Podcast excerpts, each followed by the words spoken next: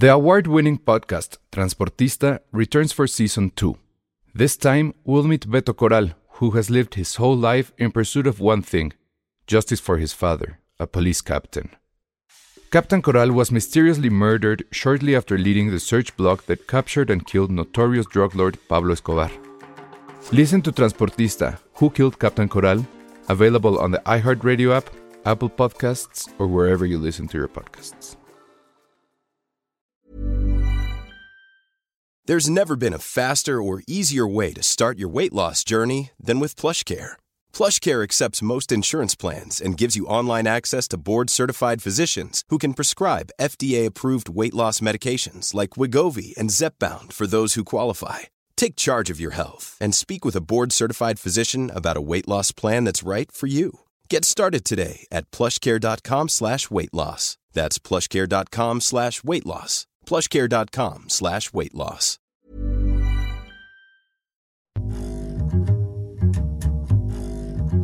Hola a todos, bienvenidos a Filmsteria, el único podcast de cine cuyo único miembro huele a humedad hoy. Les vamos a pedir por favor que voten quién crean que huele a humedad. Como pista trae una playera de cómics ya se fue. que parece una cicatriz, bueno, la cicatriz de Harry Potter, pero en amarillo y también parece el logo de Fenomenoide y quizás hasta como de un comercial de pilas Energizer. O cuáles esas que tienen como les sí, ¿no? Las del conejito. Las del conejito tenía ese mismo símbolo. Me encanta que empiezas con una mención no pagada.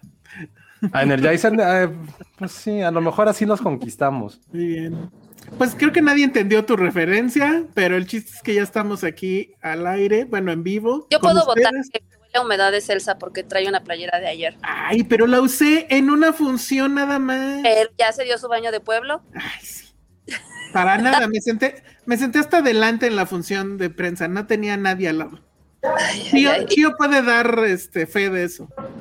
Chío dice que no. No, no estoy muy segura, no, no sé, no lo sé. No me atrevo a, a- a confirmarlo. Bueno, me puedo cambiar y ponerme esta de Flash, pero aquí en vivo. Ay, no, ya. Sí, sí, sí, que se cambie en vivo. Mi Me- o panza. sea, habíamos dicho como el OnlyFans que hicimos de comida, Ale y yo, ahora No. un OnlyFans de Elsa mostrando su cuerpo. Ya me enteré que hay un OnlyFans de un güey que enseña la panza y que gana ¿Y mucho hace? dinero. ¿Y qué me enseña la panza. Así enseña la panza. Pero no Entonces, dice nada. de Ah, Lavadero, bueno, no lavadora. sé, no, no me. De, de lavadora, pues obviamente, panza. Pues o sea, es que no. para todos hay los gustos. O sea, ya se los dije. Para todos Eso hay sí. gustos. Entonces, creo que per- pierdo dinero si me quito ahorita la, la playera. Dice, al chile está feo el logo, el de Filmsteria, no, muy mal. Es como el rayito de las figuras de PowerPoint. ¿De qué hablas? De de tu logo, de tu Shazam. No, ya sé, pero ¿cuál rayito de PowerPoint? A ver, tranquilos, miren, cálmense un chingo con el logo de Shazam, porque les voy a decir que el logo de Shazam es el logo de Elvis. Recuerden que Elvis era súper fan de Shazam. Ay, sí. No, Entonces, nadie sabía lo eso. siento. Ay, güey, no viste la película. no. Ah, pues qué tonta. o sea, como fue una gran película. No, no la vi. Sí. Luego la veo, ¿ves? prometo. Ni, ni porque era de Warner. Y allá al lado está. Pues es que Warner no me invitó y mira, ahí está. Ya Conste, ya no te voy a contratar. Dile que ya acabo de hacer una mención. Dile que acabo de hacer. Dile que acabo de hacer una mención de, de, de Elvis. Porque bueno, bien, tenemos, la tomará como testigo. porque tenemos de invitada aquí en, en Filmsteria a Chio, este, que es de, de la distribuidora. ¿Qué distribuidora? Digo, ¿qué agencia es? No, no, no, ¿qué distribuidor? Ahorita ¿Qué agencia, agencia? por ¿Cómo favor. que qué agencia? ¿Qué, qué agencia? ¿Cómo que qué agencia? Para que, la- para, que el ¿Qué público hace? sepa, sí, dinos. Ah, de la agencia 2 de 3, Relaciones Públicas, Marketing, eventos y más, para lo que se los ofrezca. De todo, todo. entretenimiento. Comida, este, Todo, garnachas, juguetes, todo. Garnachas. Muy bien. Oye, si no hemos tenido entonces- nunca comida, ¿sí? Bueno, pues eso, eso sale que está en el cine. ¿Qué está haciendo en el cine, Ale? Tenemos función de una gran película que se llama Amenaza Explosiva. Ok. Gran película. ¿De, de qué va? Platícame el final. A ver si tú Platícame el final. atención, Chio. ¿De qué va? ¿De qué va? Pues va de una familia que se trepa a su cochecito y le llega una llamada. Este señor es una película coreana y pues resulta que le pusieron una bomba y no puede nadie bajarse del coche ni, ni frenar y él les va diciendo qué hacer. Exacto. Oye, pero eso no se llamaba Speed. Se llama Ándale. el coche que tenía que ir muy rápido, el autobús que tenía que ir muy rápido. No, pero es que sí está buena, Sí ¿no? está buena. Sí está muy buena, la verdad. Sí. Este, esas películas que entramos así de, oye, a ver, bueno. Y salí así de, no manches, qué di-". O sea, está muy divertida. ¿Te acuerdas que platicaste recientemente de la, de, la del avión? Haz de cuenta más o menos ese estilo. La verdad es que lo que les digo es muy pesado trabajar con estas películas de repente. Ya, lo, ya, ya les contaré de One Piece. Pero es muy divertido. O sea, de verdad que traen contenido bien interesante. Es muy divertida. La, la de Emergencia en el Aire a mí me divirtió. Pau. Sí, sí, sí, sí, sí. Ya, ya la iré a ver. Muero por verla. Y yo ya iré a ver la, la que, la que tú estás ahorita Sí, yo creo que te va a gustar, de verdad. Es, o sea, todos nos quedamos picadísimos, picadísimos. Y, y es de esas que te, te atrapa en su adrenalina y estás así de, ¿qué onda? Corre, no manches. Y estás ahí, digo, igual y puede ser muy obvia para muchos, pero es que sí la disfrutas muchísimo. Bueno, Sí, a ver, sí el, reto es métete así en vivo y transmítela en vivo, ándale. Ay, sí, sí, sí. Decís, quedamos en la película ahí en pantalla. No. Cinco minutos de la película para que nos piquemos y queramos ir a ver. No, vayan al No. cine. Estrenamos el 27. Pueden ver el tráiler también. bien. Exacto, Perfecto. pueden ver el trailer. Ujú. Me parece muy bien. Dice que esto se siente como cuando en la radio entraban las llamadas del público. De hecho, sí. Muy Algo bien. Bueno, Muy bien. este, Pues bueno, algo más que voy, quiera chicos. decir. Sí, algo más que quiera decir Chío. Otro comercial que se quiera aventar, no sé. Este, Próximos sí, estrenos. estoy pensando. Bueno, pues que no se pierdan Amenaza Explosiva próximamente en cines. One Piece también ya se va a estrenar. También está muy Corazón buena. coreano. Eso. Pero One Piece es japonesa, ¿no? No, es coreano. Eh, así es Es japonés. japonesa, mi reina. Oh, bueno, la de Amenaza Explosiva No, sí no. es coreana. No, no, puras vergüenzas, hombre. Ya- ¿Y dónde que aquí José es el que sabe de geografía y se enoja? Pues bueno, Vale. Bueno, pues ahí estuvo el enlace. ¿Desde, desde dónde? ¿Desde Estamos universidad? en Cinemex, Reforma Ah, 222. Cinemex Reforma. Ay, uy. Muy bien. Ay, bueno, Bueno, bye. ay. Ese fue nuestro enlace. ¿Cómo viste, Josué? No, no supe de qué iba la película, pero se escuchaba mucho como, como Speed, pero en extraña. Ajá. Oye, este comentario la verdad es que sí está genial. Elsa, puedes agitar el logo mientras dices cachao. Ah, claro, también. cachao. Muy bien. Pero primero fue Shazam, ¿eh? Recuérdenlo siempre. Bueno, pues este, ¿qué vamos a hablar ahora? Dice, acabo de ver Speak No Evil en Torrento y no se las recomiendo. Serán más felices si no las ven. Es un tormento horrible, nivel carretera de Nocturnal Animals. ¿Cuál era ¿Qué? Evil? Ujú. ¿Qué dijiste, Elvis? No, no puedo. O sea, que es necesito como- que, que pongas de qué diablos va, porque si es como tipo carrectura de Nocturnal Animals, o sea, no, no, no, no, no, no, no, o sea, ya, ya me dio ahorita como la urticaria y el estrés en mi corazón. No podría con eso. Mm, No podría. mal. Dice, Josué huele a perfume de bota de abón. Ah, esa no sé cuál es, pero Seguro sí. cagado. Seguro sí. La bota de abón. Dice que. No, pero, pero todo salió por un rumor que decían que Elsa fue a la función de Black Adam y llevaba la playera de Shazam, lo cual temo preguntar por qué. Temo preguntar Oh, por qué mano, llevaste, llevaste algo de una película para ver otra película, entonces no quiero preguntar, pero supongo que tengo que. Pues porque tienen Y- que ver. Y, y luego, pues ahorita la trae puesta. Entonces, yo, yo también llego a hacer eso. La neta, yo sí, yo sí hago eso de repente. Entonces, eh, soy del team, utilizo playeras en el cine que utilizo al siguiente día como pijama. Entonces, está muy Ahí está. Nos dice Hugo Hernández sobre, sobre Sino, Sino. Es de Schroeder TV. Lab de, de horror. Ya la vi, pero no la volvería a ver. Puta, nada más expliquen por qué. Porque Ajá, pero yo es sí que la ver, quiero ver, pero al mismo no. Y por cierto, nada más como paréntesis, Schroeder TV está haciendo cosas bien cagadas y muy buenas de terror. Terror, un terror independiente, terror que sí vale la pena ver. Y ahorita que están diciendo esto de, de See No Evil, puta, creo que ya es una película que tendría que. Uy, ¿cuál que será? Black Adam o ver See No Evil. Oye, pero Ay, si no está Evil no es de complicado. 2006. Debe de ser otra, es un nombre bastante común, o sea, como aquí en México ponen todo, lo de whatever, whatever del diablo, posesión del quién sabe qué, seguro es algo completamente Es igual. que no, no me sale nada medianamente actual. Nos pero... pone Elvis Rodríguez. Speak No Evil trató de una familia Speak danesa que visita una familia holandesa que es. Ah, ese estuvo, ya sé cuál es, estuvo en, en Sundance. Sundance tiene como sus función Midnight, que son de puras de terror. La vi y la neta no me llamó mucho la atención. Fue así como de. Sentí que era como terror en una casa y dije, ay, no, ha de estar un poco de hueva. Ya sé cuál es. Ahorita que me la dicen porque es justo holandesa y que era una familia que se conocía. Sí, sí lo vi. Eh, no sé A cuál ver. es más bien. Pero lo que yo quiero saber, Elvis, es si no la volverías a ver porque sí da mucho miedo o porque está muy mala. Acláranos eso. Dice, durante el fin de semana las cosas se van poniendo bien raras. Y Hugo Hernández, que también ya la vio. Hugo Hernández ve todo antes que nosotros, está cabrón. La- las ventajas de vivir en el gabacho, ¿ven? Es una familia que conoce a otra muy loca y la secuestra. Eso me Uy. recuerda, ¿cómo se llamaba Es la como de Funny Games también un poco, o sea. O la de Fassbender, ¿te acuerdas? Que iba ah, Lake. Lake algo. Lake Placid, Ajá, no, Lake, um, Lake algo, Lake pero ajá, no. No. no, era Lake Tahoe. que le dio mucho, mucho miedo. Güey, es que suena de miedo, o sea, cuando Ah, se ya, entonces sí ya- la voy a ver. Cuando se involucran familias, secuestros, gente que aparentemente es buena y termina siendo mala. Sí la voy a ver, mucho chavos. miedo. Muy bien. Ay, pero sí, Este- cosas de Shorter, la neta, vale mucho la Oye, pena. pues, Debemos de hacer como un especial. Hugo Hernández ya debería de venir aquí, porque pues ya ven, luego no llega nadie. Entonces, al fin él ya vio todo. Él ya vio este, todo. Ah, Ericito dice Eden Lake, Eden efectivamente. sí, no, esa no, sí me puso eso. mal, Eden Lake.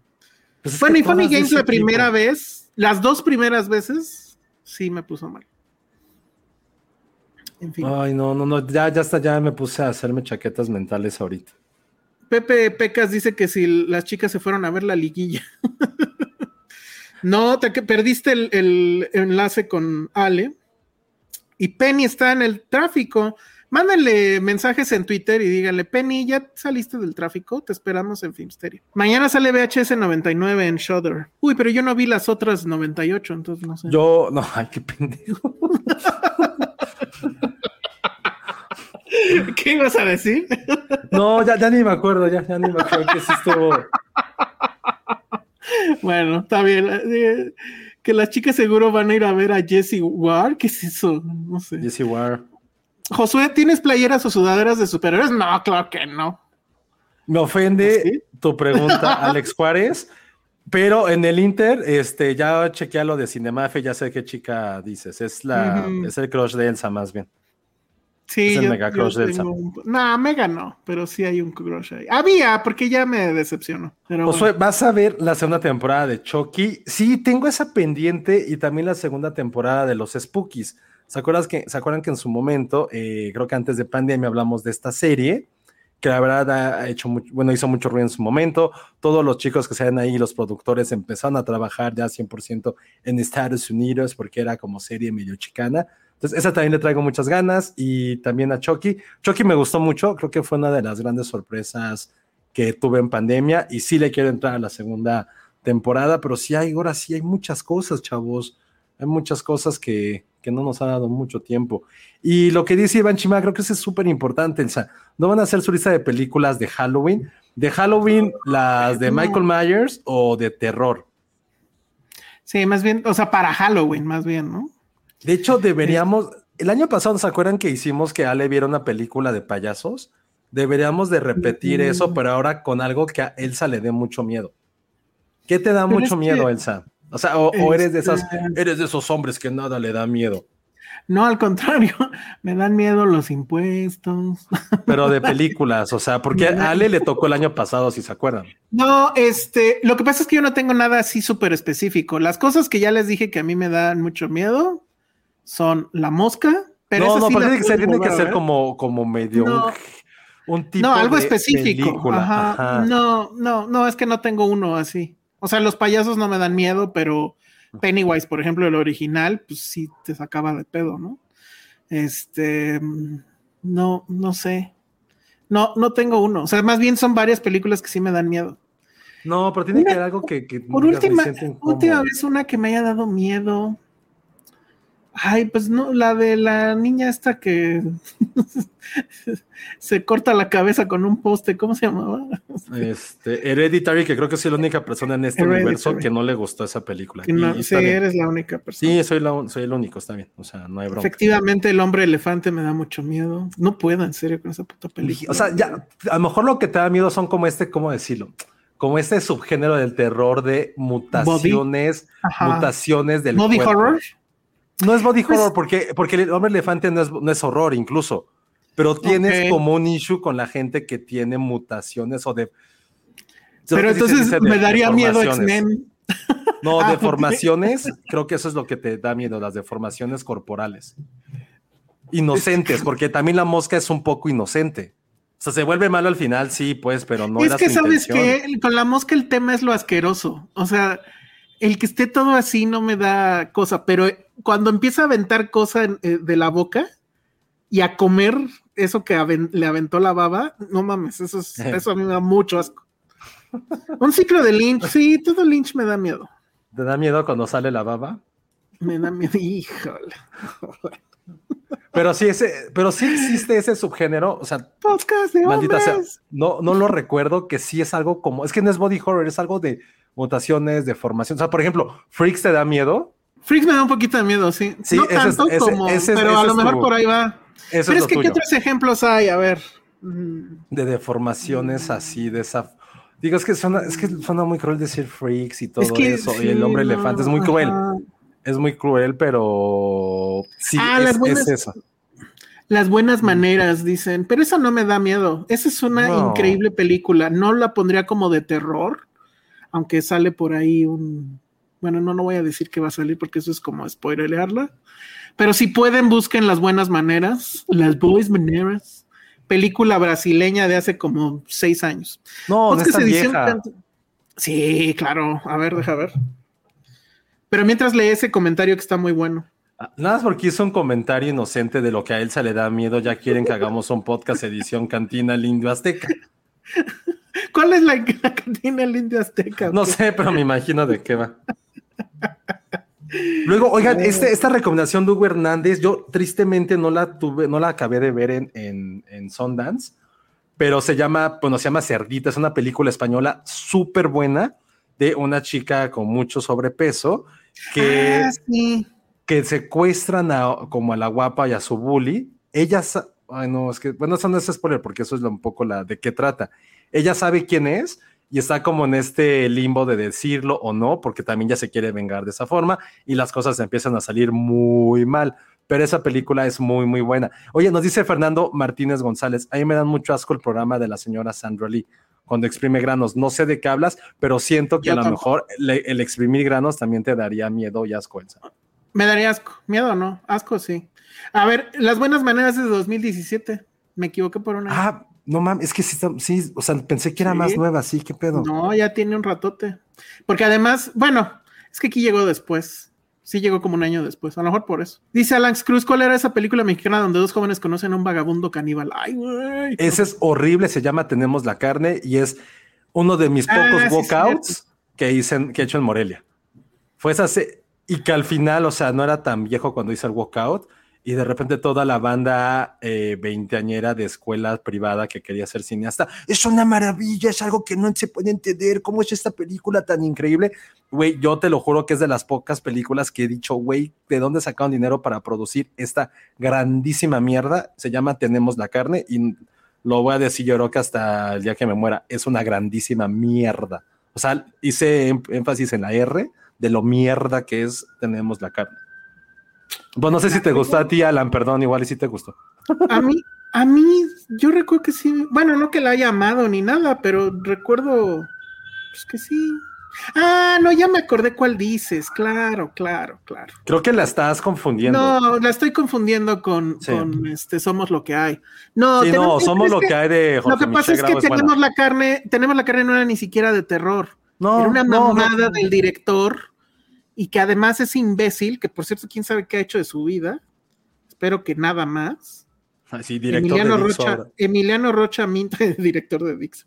Emiliano Rocha Minter Ah, mira, sí, se hizo otra. Que, bueno, pero no sé si es la misma. O sea, no es. Ah, no, es de antes. No, después de esa ya no hizo nada. Qué bueno. Este, ese imbécil en Morelia, justamente, en la alfombra roja, dijo: Ah, pues, ¿por qué no me bajo el pantalón y así hago la alfombra roja y pues ahí enseñando las nalgas? y- Ay, claro, pero no fue para esa Terrible. película, fue para otra, ¿no? No, según yo fue para eso. Sí. Sí, pues no, no hizo nada más este después de eso, según IMBB.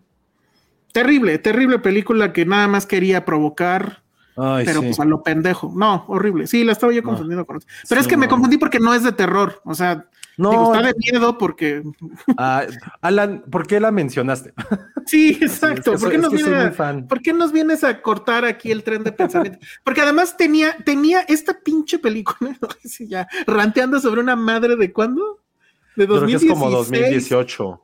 Ah, 2016 dice aquí. Fíjate, Yo creo que la del- pasaron en, en Morelia en 2017. Ajá, hasta después. Recuerdo que el, el póster tenía un párrafo así, como de seis renglones, de Alfonso Cuarón diciendo que le había encantado. Y yo creo que se equivocaron de otro No, Cuarón. man. Era Alfonso con Z. Ajá, Como era Alfonso Ribeiro. ¿Se acuerdan de Como el Alfonso señor Ribeiro? Spielbergo.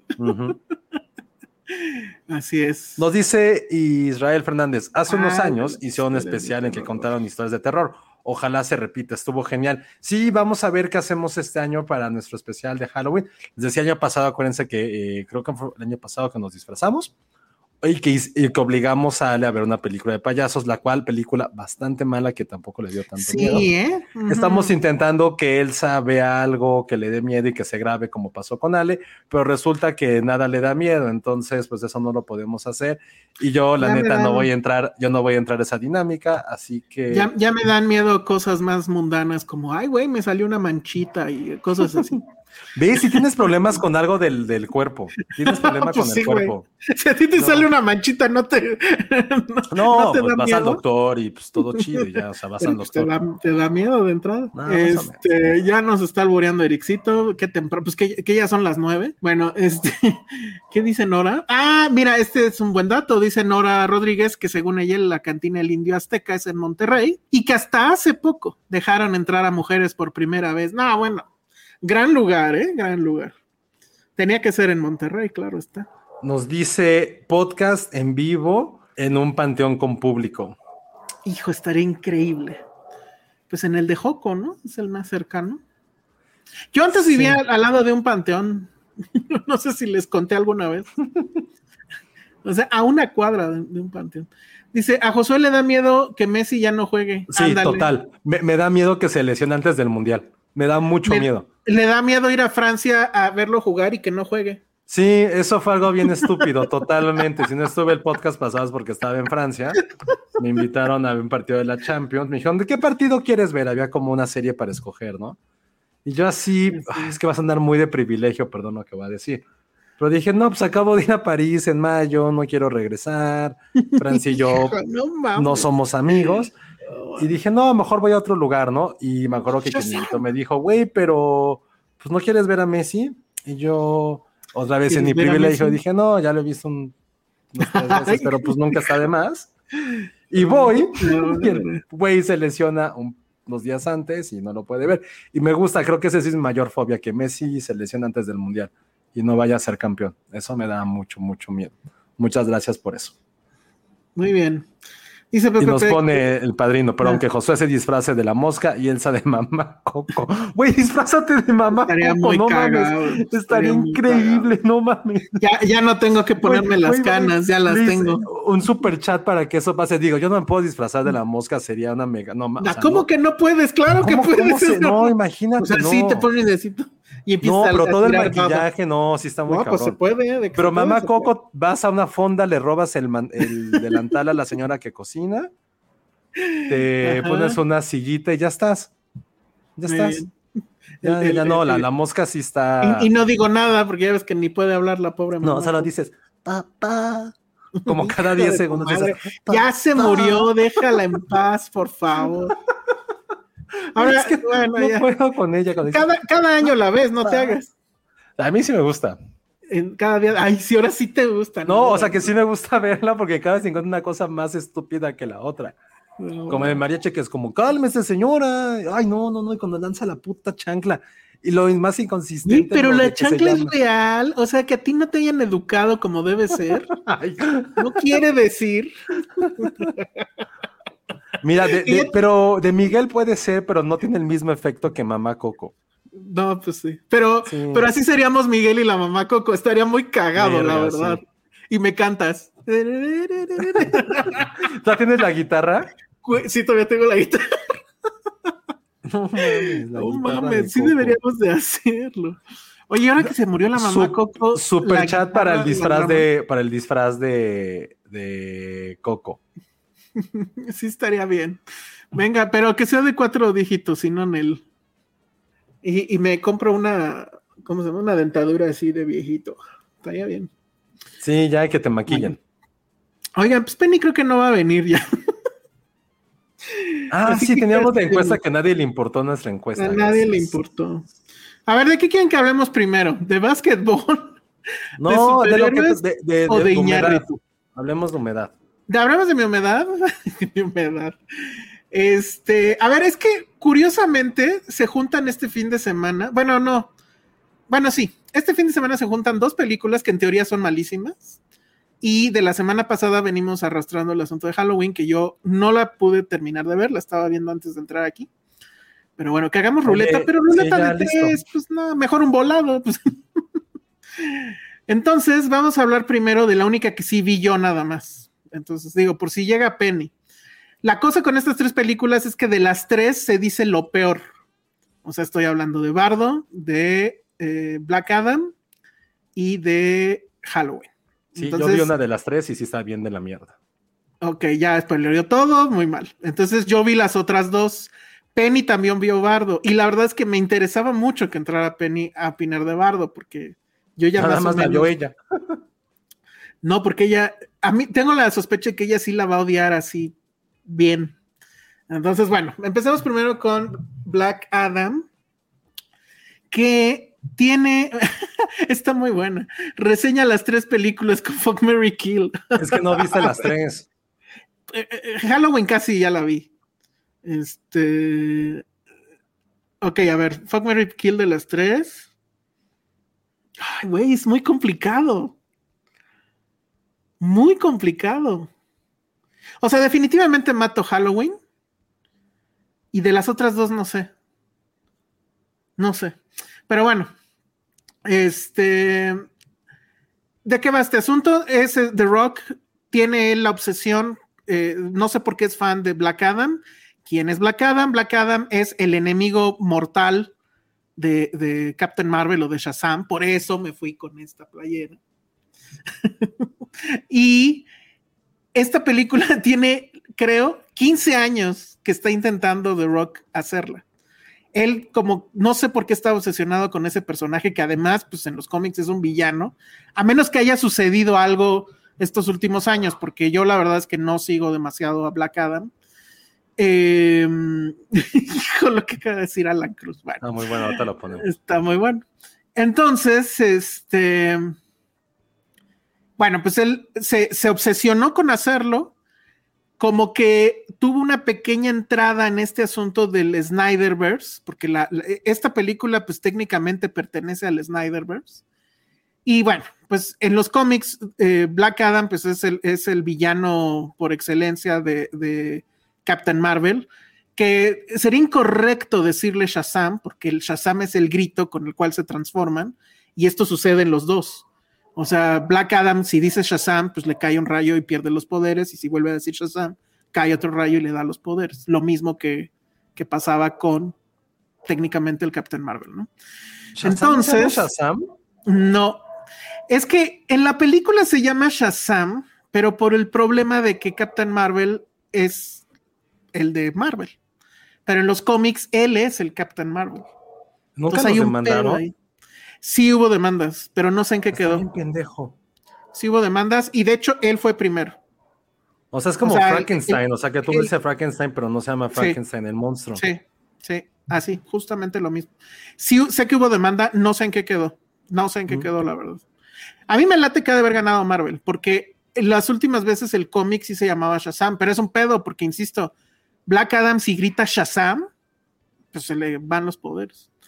Y sí, Captain Marvel fue el primero, efectivamente. Bueno, entonces, ¿de qué va la película? La verdad es que creo que no tiene demasiado tema decirles de qué va, pero el chiste es que eh, eh, estamos en un lugar que es un país ficticio eh, que yo jamás lo había escuchado dentro del universo DC, yo creo que lo inventaron para la película. Es un país pues, de tercer mundo ocupado militarmente por otra, por una organización militar llamada Intergang, que esa sí sale en el universo de Superman y que, o sea, te cuentan la empieza la película de la peor manera, con una, te van a contar la historia con voz en off. Y entonces se supone que ese lugar, hace millones de años, era la primer civilización del mundo y todo estaba muy bonito, pero llegaron otros güeyes, los esclavizaron y entonces hubo uno de ellos que fue su campeón y que, y que rompió con esa esclavitud, que es justamente Black Adam.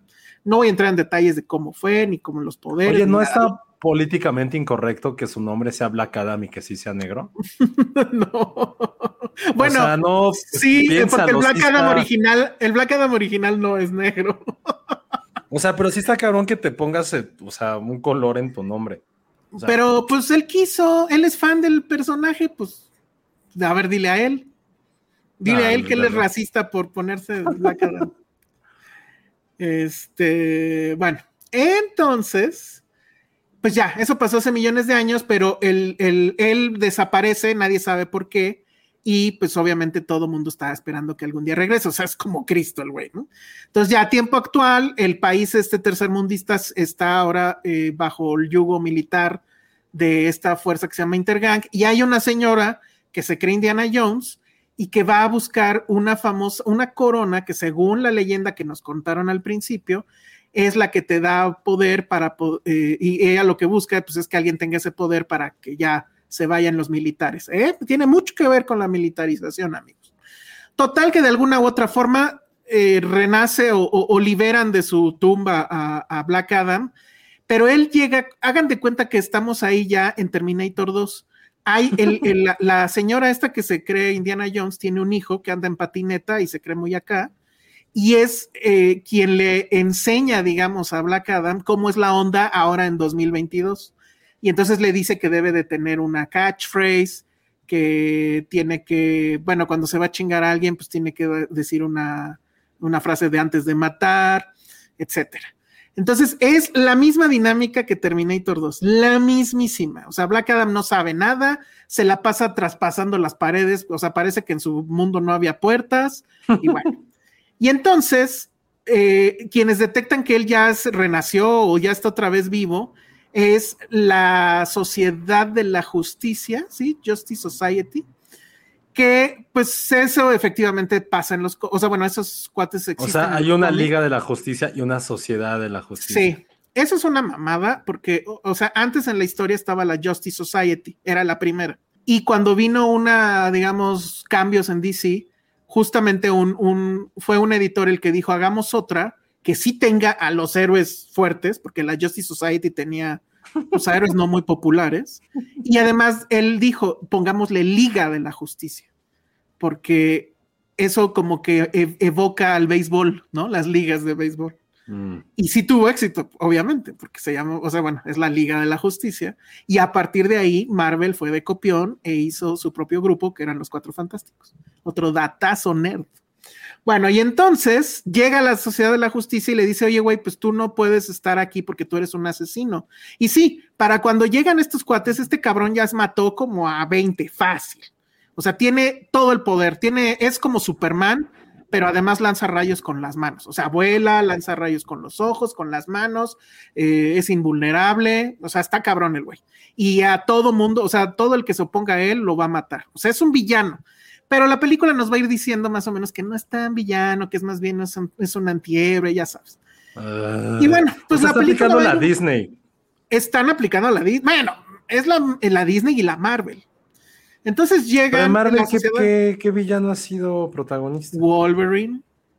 Pero Wolverine nunca ha sido malo, es X-Men. No, pues es, es, anti, es antihéroe. Pues no, se, no va con las reglas, se revela. Pero no es malo, no mata gente. Bueno, uno, uno como uno así no. Sí, tienes razón. Creo que no hay ninguno en Marvel que sea así. Y esa es la parte como que muy cuestionable de la película. O sea, la moral de la película está bien rara. O sea, literal, este güey mata en la película fácil a 50 cabrones. Y de maneras culeras, o sea, así de que los avienta, ¿no? Y, y hacen chistes al respecto, que sí están cagados, pero sí es así de, güey, no mames. Entonces justo llega la sociedad de la, de la justicia, ah, Venom, pero Venom es, bueno, sí, Venom es un poco un antihéroe. Total que llega la sociedad de la justicia y ahí es donde la película ya empieza a agarrar mucha onda. Yo no pensé que fuera a ser así. La, la sociedad de la justicia son eh, Doctor Fate, que es el Doctor Strange de DC, es Atom, que es el eh, Ant-Man de DC, una chica que hace como tornados, que no tengo idea, yo no la conocía y bueno, está chistosa, y Hawkman, que pues él sí salía desde mucho antes de DC, es un güey con... O sea, hay un güey que se llama Hawkman y el otro es Hawkeye. Eh, sí, pero el, Hawkeye es el de las, el de las flechas.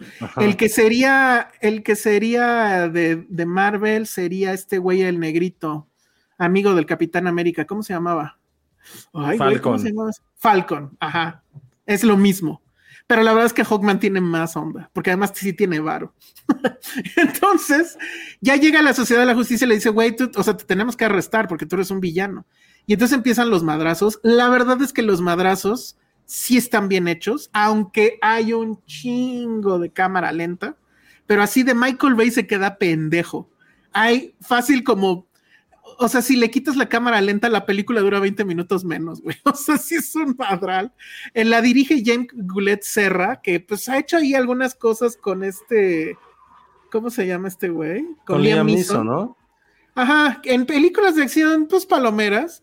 La verdad es que aquí le sale muy bien la acción. Hay mucha lana en CGI, aunque odié el tono sepia de las, de las tomas. Porque era un país tercermundista, chavo. Ajá, sí, sí, sí, clásico. Y la verdad es que a mí sí me gustó ver a la, a la Justice Society en acción. O sea, no daba yo un quinto, pero eso es lo padre de la película. Y este Pierce Brosnan creo que es el mejor personaje de la película. Entonces, bueno, pues ya, de ahí van a suceder varias cosas. El guion es una madre. O sea, el guion es de estos guiones que solito se, se pone el pie y se hace más complicado. Hay un momento donde te dicen, ah, lo que te conté al principio no era cierto, porque tal y tal y tal. Pero a pesar de eso, la película va funcionando, va, o sea, sí es más o menos divertida bueno, no más o menos, es auténticamente divertida, tiene muchos momentos de humor, que eso se agradece muchísimo porque sí hay momentos de puro bla, bla, bla, súper denso y demás. Y a mí me gustó en el sentido de que me hizo divertida. Ya al final, al final sí es una mugre, pero es una mugre igual a cualquier otra mugre de, Marvel también. O sea, es el clásica batalla final, eh, algún sacrificio por ahí y pues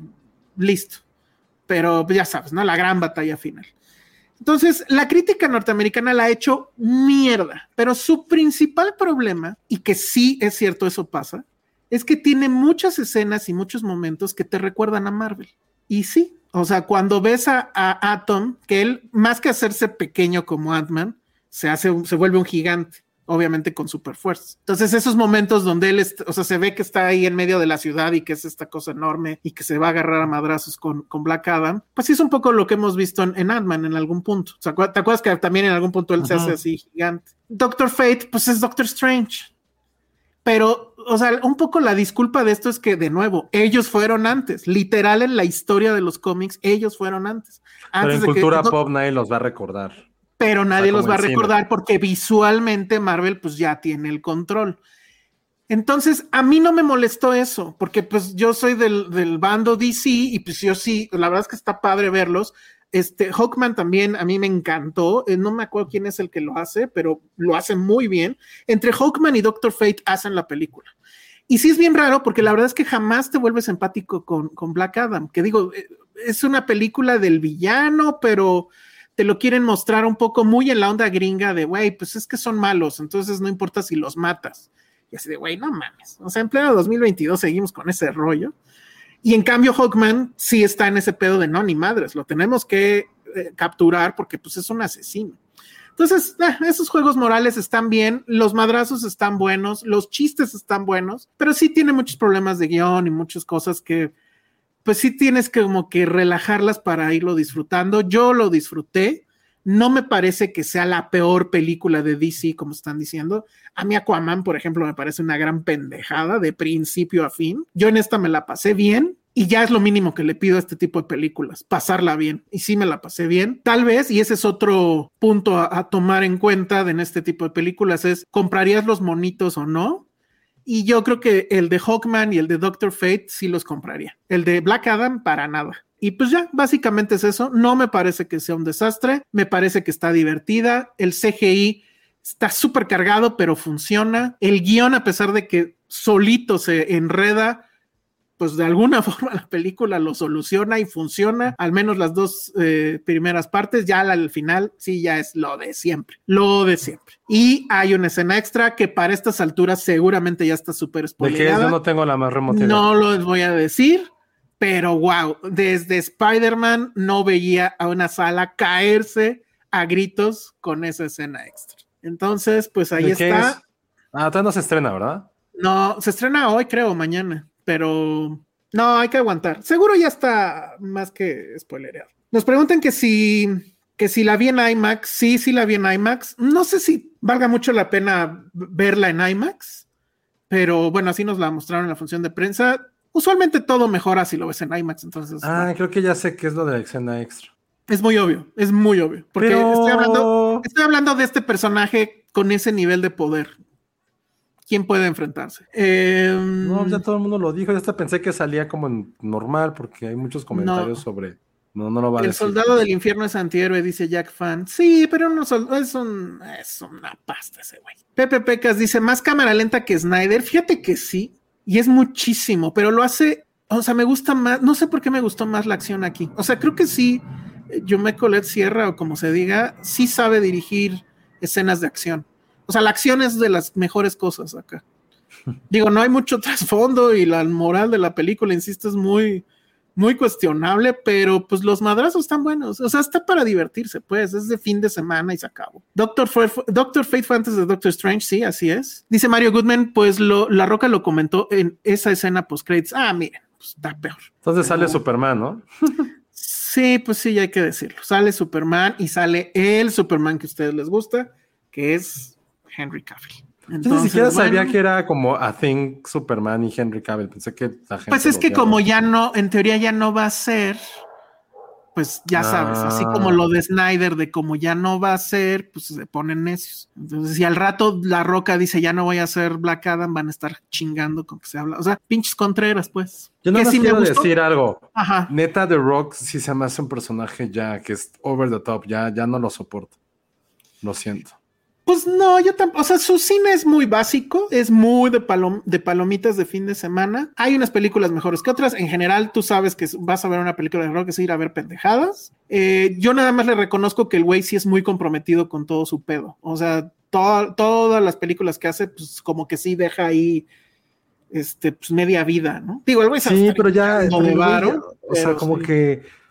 ah, Es un güey que hace que es como trying to hard ser, ser relevante, ¿no?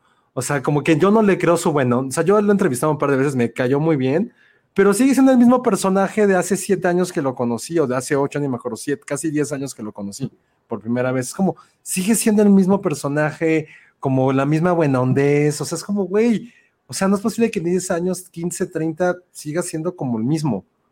O sea, ¿dónde está tu evolución? ¿Dónde hay como esta malicia en ti? Es como, ¿cómo decirlo? Como un personaje uni- unidimensional. Así como la gente que es mala porque es mala, este güey es como buena onda Es porque bueno es buena porque es bueno. Sí, Es como, totalmente. ajá, es como, güey, Y, y- qué y sabes cuál es el problema ahí? Que últimamente ha estado explorando esto de, además soy este personaje en mis películas que puede tener romances en las películas. ¿Te acuerdas la del barco en este, ¿cómo se llamaba? Jungle Cruise, creo. No la vi. La anterior, que también la, la hace Juliette Comencier. Mm. Bueno, yo sí la vi y es Star Wars, pero en un barco en, un río. Pero está esta escena donde según esto tiene un momento romántico con esta mujer, ¿cómo se llamaba? Sandra Ah, no sé, la mujer que sea. O sea, ¿tú te imaginas un momento romántico de rock con una mujer? No, O nunca sea, lo he hecho. No. Bueno, pues en el cine lo intenta y no funciona. Entonces, no sé, pero bueno, le reconozco que el güey le chambea cabrón y bueno, supongo que está hinchado de lana. Y, Y la verdad es que aquí. pues de de músculo. todos lados. sí. Este, que si sale Spider-Man de Tobey Maguire, no, no sale Spider-Man. Eh, que deje de torturarte. ¿Te estoy torturando, Josué? Un poco, sí. Oh, Bueno, ya, ya se acabó. Este, había un comentario y que ya se me perdió que, que decía que, que es explicarte a ti todo esto es como él cuando le explica a su mamá Game of Thrones. Eso estuvo bueno. A ver, este otro comentario que pusiste. Elsa, en la Comic Con se dijo que esta película serviría como un reinicio de nuevo universo cinematográfico. Y dice, ¿sí funciona así o no le veo futuro? No, no, no. Es que, o sea, pueden reiniciarlo, pero reiniciarlo con los mismos actores y con el mismo CGI, con el mismo sepia. Y esto no es reiniciarlos, nada más ya no está Snyder. Yo creo que la neta ya deben de decir, o sea, mandarlos todos a la chingada y ya, que empiece otra vez y yo diría que ya dejen de querer copiar a Marvel en este pedo de que todo sea un universo conectado. Hagan películas solas que no tengan conexión con nada, como antes, pues. O sea, como The Batman, que no tiene conexión con nada, como Joker, mm. Joker 2, etcétera. Para ustedes, ¿cuál sería la mejor cita de The Rock? Mm, puta. madre. A ver. Mm. Qué contrariedad. La momia 2.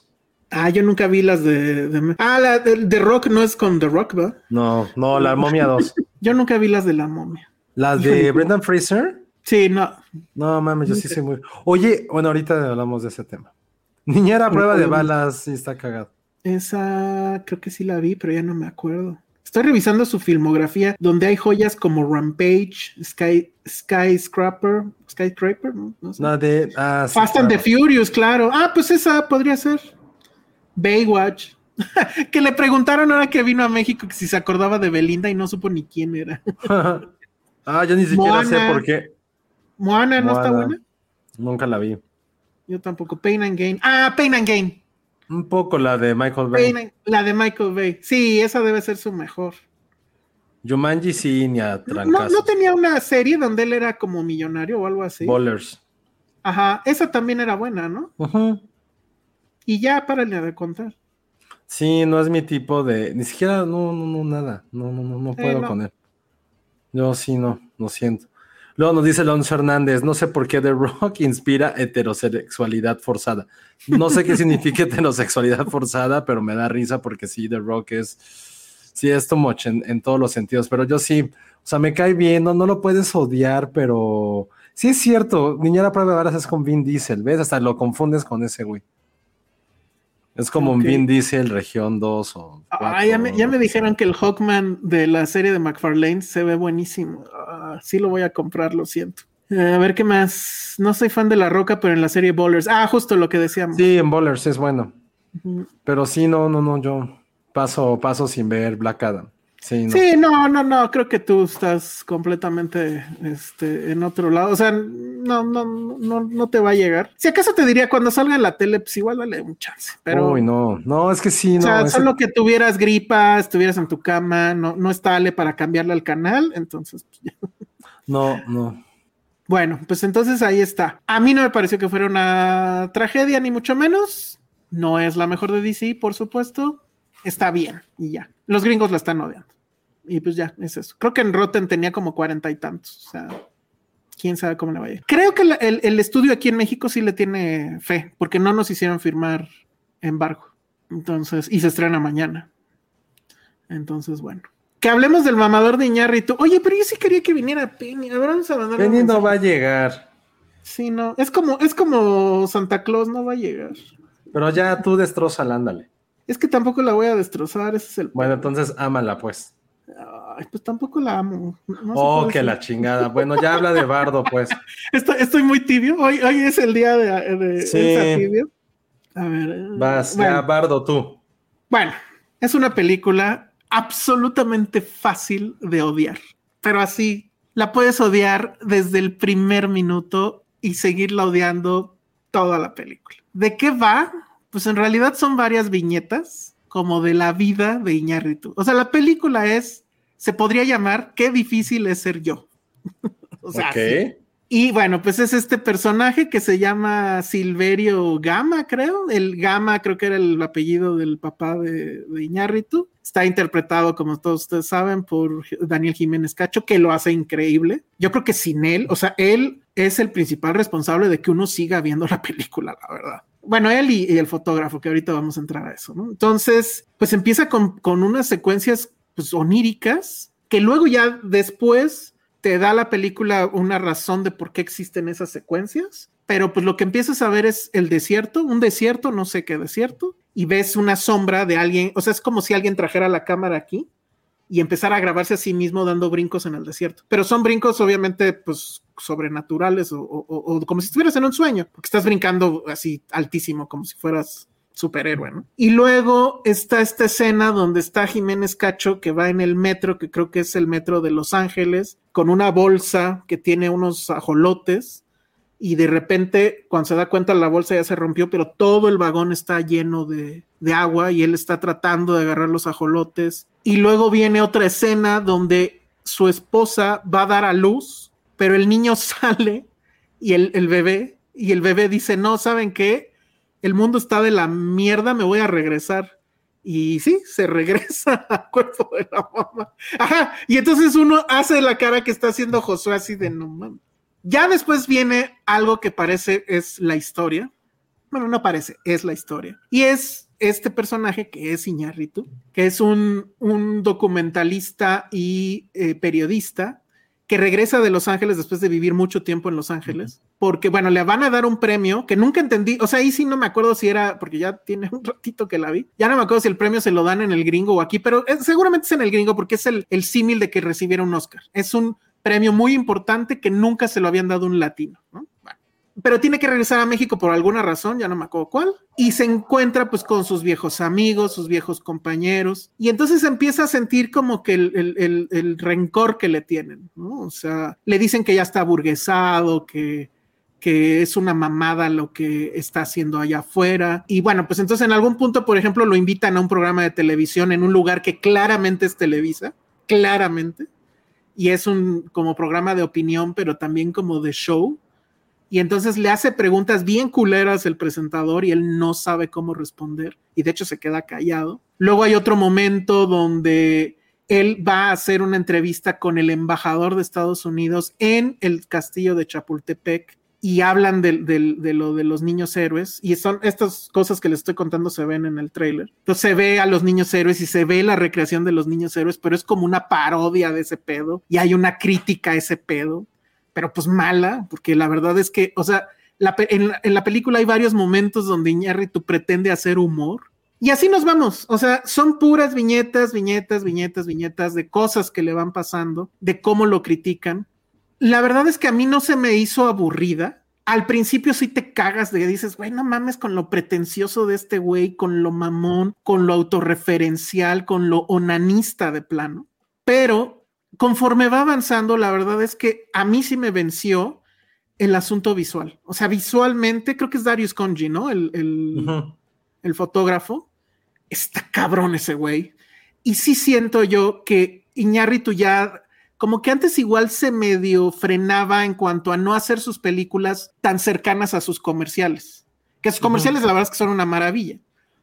Aquí no. Aquí como que dijo, me vale madre y voy a usar todo lo que ya sé de los comerciales para hacer ciertas secuencias. Entonces, sí hay momentos grandiosos. El momento del baile, que están en el California Dancing Club, según yo, plano secuencia que empieza en el techo y baja y se mete en, el baile, pero además es un baile lleno de gente, o sea, sí es una cosa muy complicada, está fabuloso. Hay una escena donde se encuentra con su papá, que en realidad ya su papá está muerto, pero es como como que se lo encuentra de alguna forma.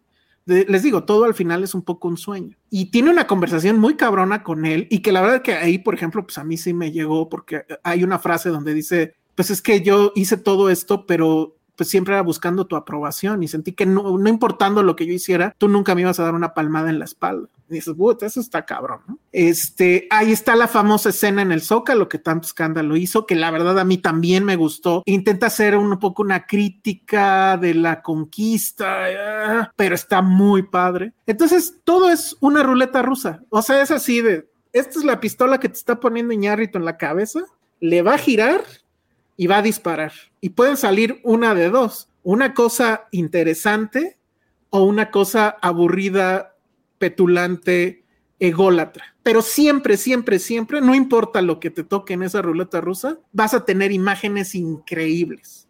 Porque Darius Conji pues, está muy cabrón. Iñárritu está muy cabrón, porque claramente él está metido también en eso y está usando todos los trucos que tiene bajo la manga de la publicidad. Entonces, es una provocación. Hay una escena donde la película misma como que te revira como público todas las críticas que venías ya pensando en la cabeza. O sea, ya para entonces dices, pinche película, mamona, pinche. y todo eso, hay un personaje que se lo dice al personaje de Iñárritu. O sea, como que él mismo sabe lo que está pasando y lo que está haciéndote a ti como público y cómo lo vas a criticar, lo que van a decir los críticos y te lo avienta en la pantalla. Eso a mí me pareció grandioso. Fue así de, güey, bravo. O sea, y ya, entonces en ese momento mi resistencia completamente se fue porque creo que es una película, es una provocación. Lo que quiere Iñárritu es justo que salgas bufando de la, de la sala y que digas este mamón. Y, y hacer eso creo que es justo caer en su juego. Yo la verdad me quedo con las imágenes, con la sensación de ciertas imágenes, de ciertas secuencias y con osa, o sea, sí aplaudo la osadía de un director que ya no tiene nada que demostrarle a nadie.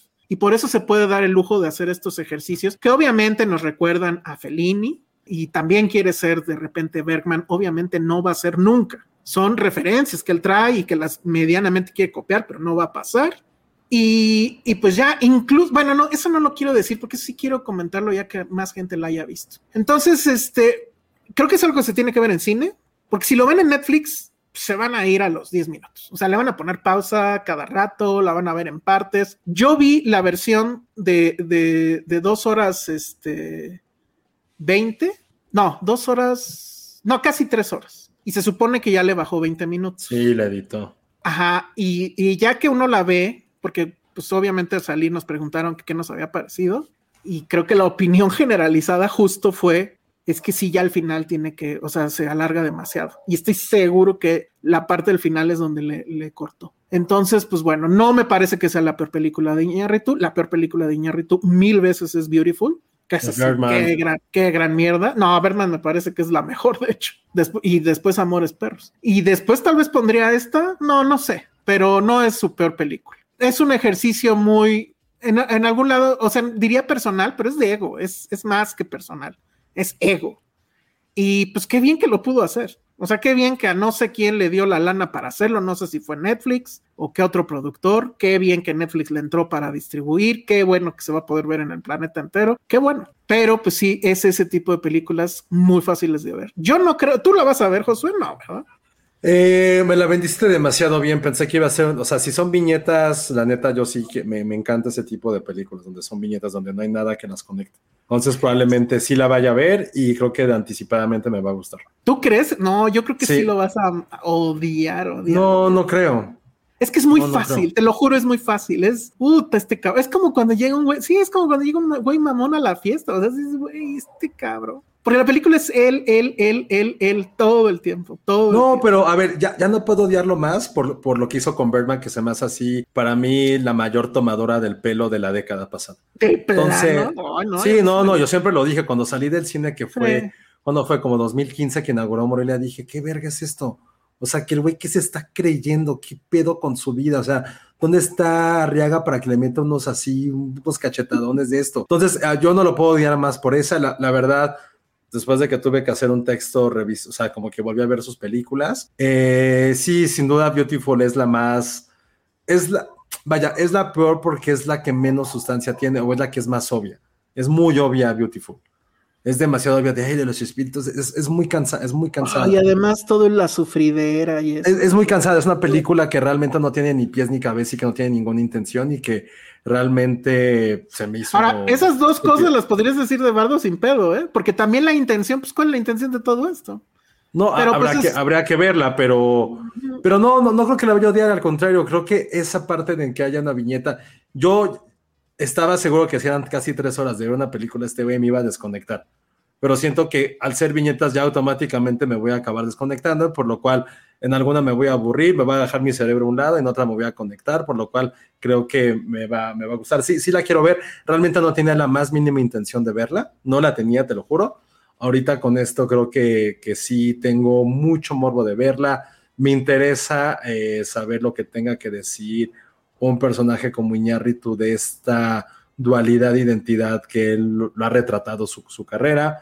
lo ha retratado incluso desde el momento en que empezó a quitarse González, entonces hay algo en él que tiene, hay algo interesante que creo que está contando con esto, entonces, y sobre todo creo que, tiene... todo el tema, todo el tema, o sea, el gran tema de la película en teoría es justo este problema de soy mexicano, o sea, lo dijo de la manera más mamona posible.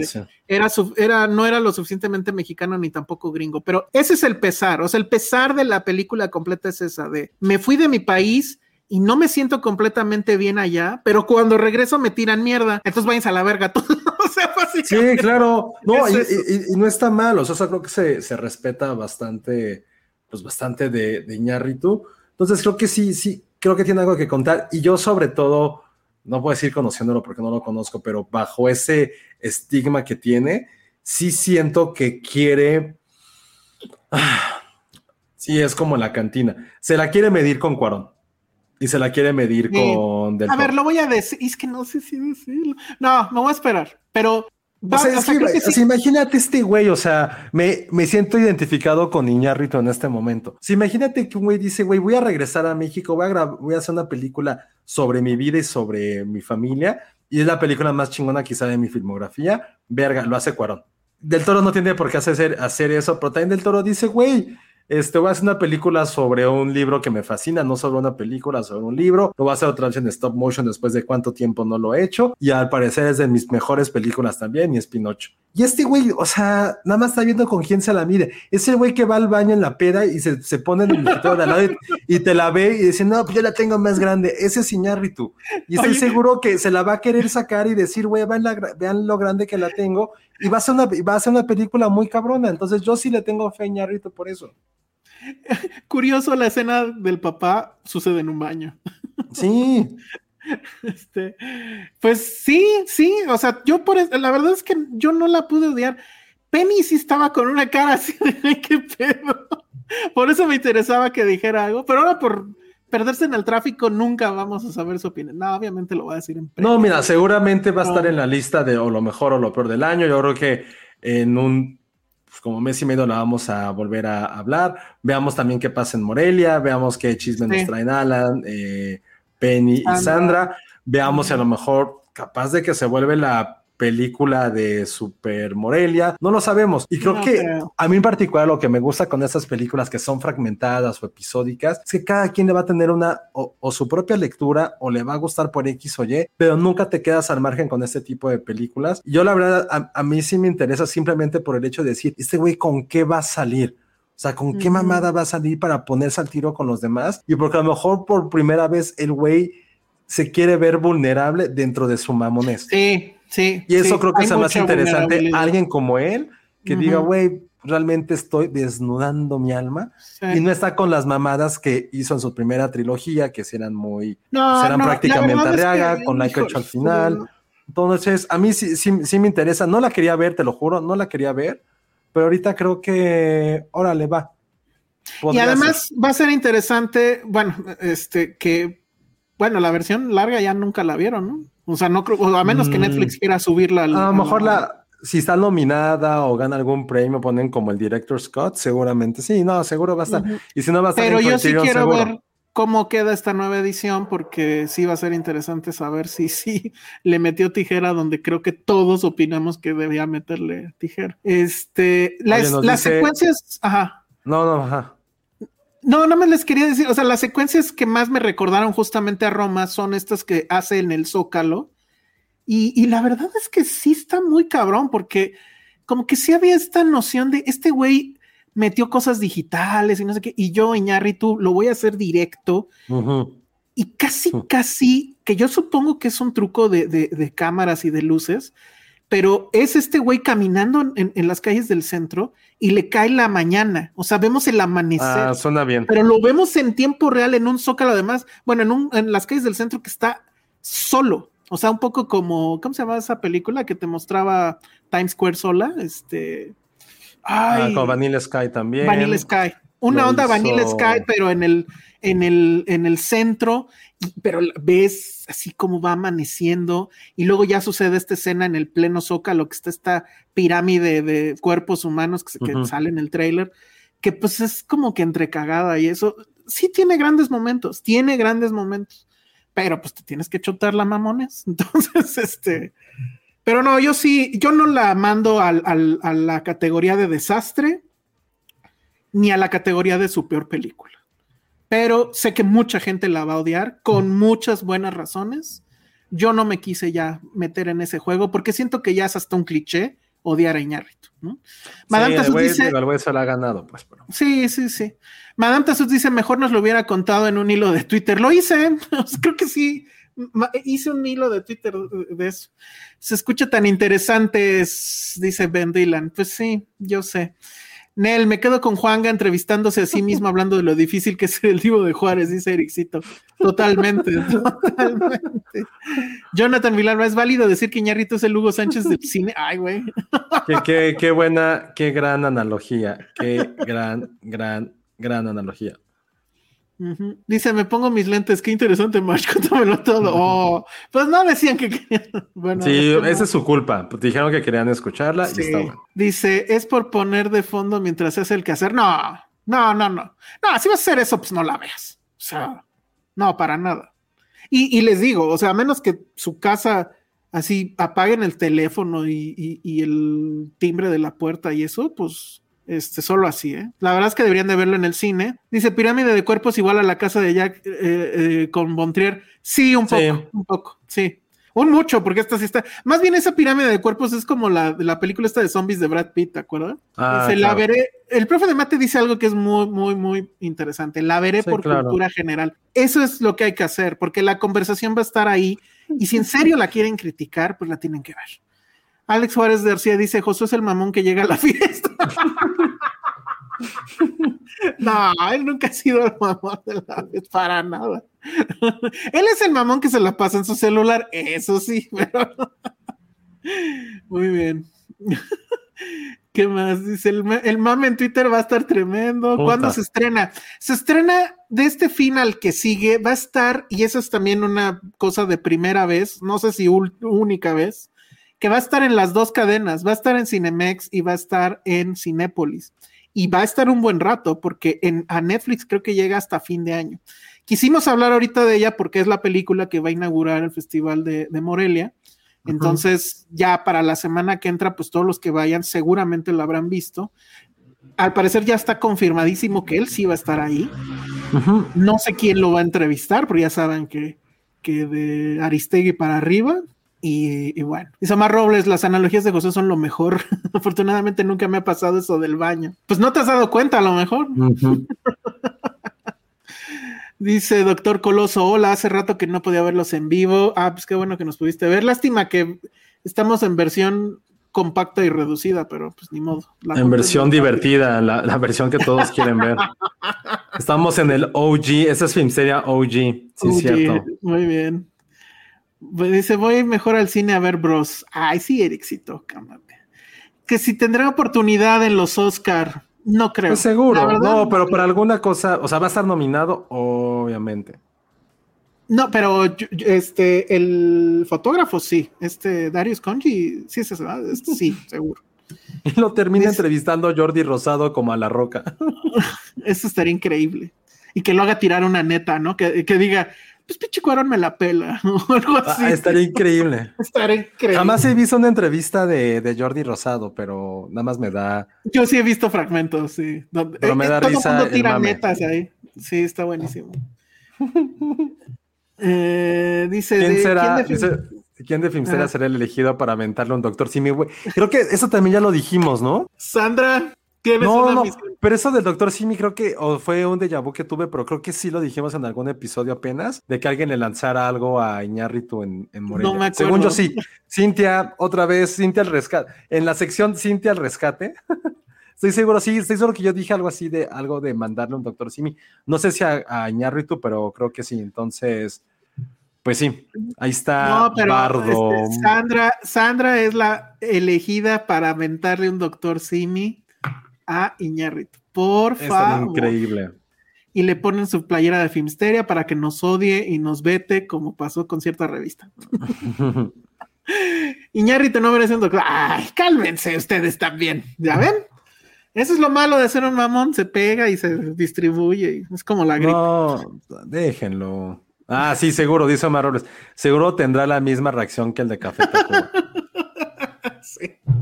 Oye, pero que es un doctor Simi Cuarón. O sea, ¿cómo sería? No sé. Sí, no, con, ajá. con sus Oscars también. Ay, tiene más Iñárritu. Es que está cabrón Iñárritu, ese es el pedo. Pero en fin. Pero sí, estaría increíble que alguien le lanzara. Ay, Alan Cruz. Seguro te daban un, te daban un, te daban tu programa. Dice Alan Cruz que lo haga Sandra. Yo no puedo arriesgar el trabajo, güey. Te juro, te juro que te dan tu programa unitario para que hables de lo que quieras en Canal Hmm. 40 o no sé cómo se llama. Seguro. Pero en fin, dice, ya vieron el TikTok. No, me habían ofrecido el tributo, pero no se pudo. Dice Cintia Salmerón, no entiendo de qué habla. Bueno, pues eso fue Bardo. Sí, suena bien, maldita sea. Búsquenla, véanla en las mejores condiciones posibles, porque sí, la imagen es, es todo. Y que alguien haga como una cuenta de cuál es el tweet más mamador que va a salir alrededor de Bardo. Ajá, si van a ver memes, etcétera. Yo voy a tratar de lanzar un tweet mamador, pero si la veo. O si me da tiempo, más bien, que he estado como alejado de las redes sociales últimamente. No sé si poner esto. Sí, sí lo voy a poner. Léelo, Josué. Seguro Alan está detrás de los que hicieron el debate en ADN 40. ¿Sí supiste eso? No. No, ah, es un es que hubo un no sé qué programa de ADN 40 donde empezaron a decir que sí existía el racismo a la inversa y Ay, qué oso, no mames. entonces bueno, O sea, ¿quién dijo esa pendejada? pues no sé, pero Alan estaba por ahí, dicen. Jacqueline Cruz dice que es eh, sí, aunque le duele a Ale Castro, Bardo es una carta de amor a Iñárritu del propio Iñárritu. Qué chingón. Sí, Josué, ¿tú harías tu carta de amor a ti mismo? Ah, Sí, claro. ¿Cómo se llamaría esa, esa película? No sé, lo estoy pensando. Es que ya cualquier cosa que sea biografía es carta de amor a sí mismo. Y nos hemos inundado de biografías de directores así automamándosela sí. a su, a su vida. Hay, hay ya una epidemia reciente, ¿no? A ver, Pero Cuarón. no es reciente, ya tiene un rato. O sea, Bueno, empezó si te pones Cuarón, loco, pues desde ocho y medio, pero Kenneth pero. Branagh lo hizo, Sorrentino lo lo hizo. Cuarón, Sorrentino, Iñárritu, ¿quién más, a- quién más, o sea, más? no, de hecho, hasta también lo platicamos en un episodio de todo lo que estaba pasando con sus biografías de el momento en que me hice cineasta, el momento en que bla, bla, bla. Entonces, digo, no está mal, pero. Sí, ya. Ugh. much. Too much, too much. Ah, la de Spielberg también, claro. Ah, claro, la de Spielberg. La de Spielberg. Tengo miedo con la de Spielberg, ¿eh? A ver si no sale mala. Bueno, este, ¿qué otra cosa cagada habían dicho aquí? Josué, el mis amores contando todos sus crushes. ah, porque además, spoiler, la película por la cual le van a dar el premio, o sea, el, el documental por el cual le van a dar el premio al personaje de. Jiménez Cacho, se llama, ¿cómo es? Este, Crónicas de una verdad. El otro título grandote de. Bardo, que ahorita se me olvida. Entonces, así, Así y alguien le dice, ajá, así se llama el, el- el documental dentro de la película. Y, y hay alguien que le dice, y además ese pinche título, mamón. Está muy cagado. Sí, ya, bueno, yo no sé si me, si me está gustando tanto que el güey sea como, ya sé que, ya sé que van a decir esto, yo me adelanto a ustedes. Ajá, Se está aplicando como el Eminem en 8 Mile de, oye, güey, pues te van a joder de todo esto. O sea, mejor tú jódelos antes, ¿no? Está aplicando. Es un meme de, es un meme tipo, pues de todas, de todo te van a criticar. Haz lo que, haz lo que quieras, de todas Sí, maneras. a exacto. eh, O sea, ay, eso ya que esté como tan autoconsciente de que va a pasar eso, Sí. quizás sea la parte que no me va a gustar. Omar Robles dice, Roman Polanski haría una película así, casi ya la hizo con el pianista. Nada más No, que pero sabes de qué habla, sabes de qué, a qué se refiere. Ah, de eso, Robles. no, bueno, ay, no, yo no, no, no había pensado en eso. Pero el, el Sí. pianista, pues es mucho su, su, el calvario que él vivió. Y Oliver niño. también. Esas cosas de su Sí. niñez ahí. ok. Y bueno. Ah, no, incluso este, también la chica de, de Turning Red, también es su biografía un poquito. Ah, sí, cierto. O sea, bueno, digo, pero ya le pone la más parte de la parte de monstruo Lo- eso. Luca también es un poco una autobiografía. Luca, creo que sí. Ajá. También es un poco autobiografía. Está, de, este, está de moda ya. Bueno, como, como dijera el maestro de la autobiografía y el mejor director que sabe hacer eso, que es Richard Linklater, lo dice Mm. en, un, en un quote de Before Sunset. Al final, todo es biográfico en esta vida. Él- Ah, me acuerdo, me mucho de esa frase que siempre dice, güey, pues al final todo es una biografía. Entonces, ¿Ya ves? sí, sí. Así puedes iniciar tu crítica si tuvieras que hacer una crítica de Bardo. Oh, ojalá me paguen por hacer la crítica de Bar. Estaría muy Hasta bien. Coco no, Coco no es una biografía. Coco es ahí un pueblucho que un pinche gringo dijo, oye, esto es México. Y hizo su pendeja. Oye, y sí es cierto, el Roma de Linklater se llama Apolo 10 y medio. Sí, es que ese güey todo es una pinche biografía de ese güey. O sea, todo, todo, todo, todo, todo, todo, todo. Ay, que Sara Poli va a sacar la suya. Esa sí la quiero ver. Sí, también. Uf, súper bien. También Mike Mills, que es un director que a mí me gusta mucho, el de, el de Mm. Beginner, sacó 20th Century Woman, que era también como la infancia y lo que vivió con, con su mamá. Beginners también era una parte muy biográfica de lo que había ocurrido, no con su papá, pero otras, otras pases, otra parte, perdón. Eh, ¿Quién más? Y mexicanos deben de haber todos. o sea, todos hacen eso. Sobre porque- todo documentalistas, así el clásico documental de mi abuelita, ¿no? Oh, alguien sacó ese, sí es cierto, de que su papá, que era como un narcotraficante, no me acuerdo, también vi, Ay, no, me eso gustó. no me acuerdo. Sí, sí, sí, no, como un nar- narcotraficante de los 80 en el norte, obviamente, pero no me gustó. Bueno, entonces vámonos con no, la tercera, que no sabe, que bueno, ya dijo Josué, ya spoilereó que sí es ¿Cuál? una mierda. Ah, Pues Halloween. Oye, hablando de Halloween, ¿por qué están tanto el mame de que Lolita ya le hizo la entrevista de la década porque con esta mujer? No he visto la entrevista, Oh, pero Bueno, está bien. sí, es que apenas se publicó hoy, según yo. Solamente se sabía que había sucedido. Nosotros fuimos a una charla que dio, que bueno, básicamente fue, fuimos a ver cómo la entrevistaba Oscar Uriel, que por cierto, de repente sentí que Jamie Lee Curtis tenía un crush con Oscar Uriel. Lo voy a decir. Güey. Oscar tiene su club de fans muy cabrón. Pero, güey, le agarró la pierna, traía, porque ya sabes que Oscar de repente se viste como chavo, entonces traía, traía su pantalón de mezclilla roto y así de, güey, ¿por qué está roto tu pantalón? A ver, y así de, güey, de agarrándole la pierna. Entonces, Ay, que, que es famosa porque Lolita ya la, la hizo llorar. ¿A No Jamie Lee. Curtis? yo creo al revés. No, todos dicen que Lolita ya la hizo llorar a Jamie Lee A ver, es, eh, díganos eso. ¿Por qué? Por la playera que le vendió Lolita ya a la Curtis. Ah, es- Ah, esa sí. playera a mí me hace llorar, la neta. Es como. ah. es como. Un Ah, sí, cierto, cuando es pero bueno. Citizen Boomer. Es en 20 minutos. Hoy vamos a Ah, hacer sí, cómo no. Va a haber programa doble. Entonces, Sí, acabando este, no. va a haber Citizen Boom. No, sí. ¿De qué me va a ser? mi playera de Shazam. Vamos a hablar eso. de, de Halloween. No, de una de Halloween y una de Viernes 13. Ah, Entonces, bueno. que, Que sí, que le fue por la última pregunta. Ah, está bien. Ay, no puedo creer que Jimmy Lee ¿Pero qué le ¿Quién preguntó? preguntó, exacto, díganos.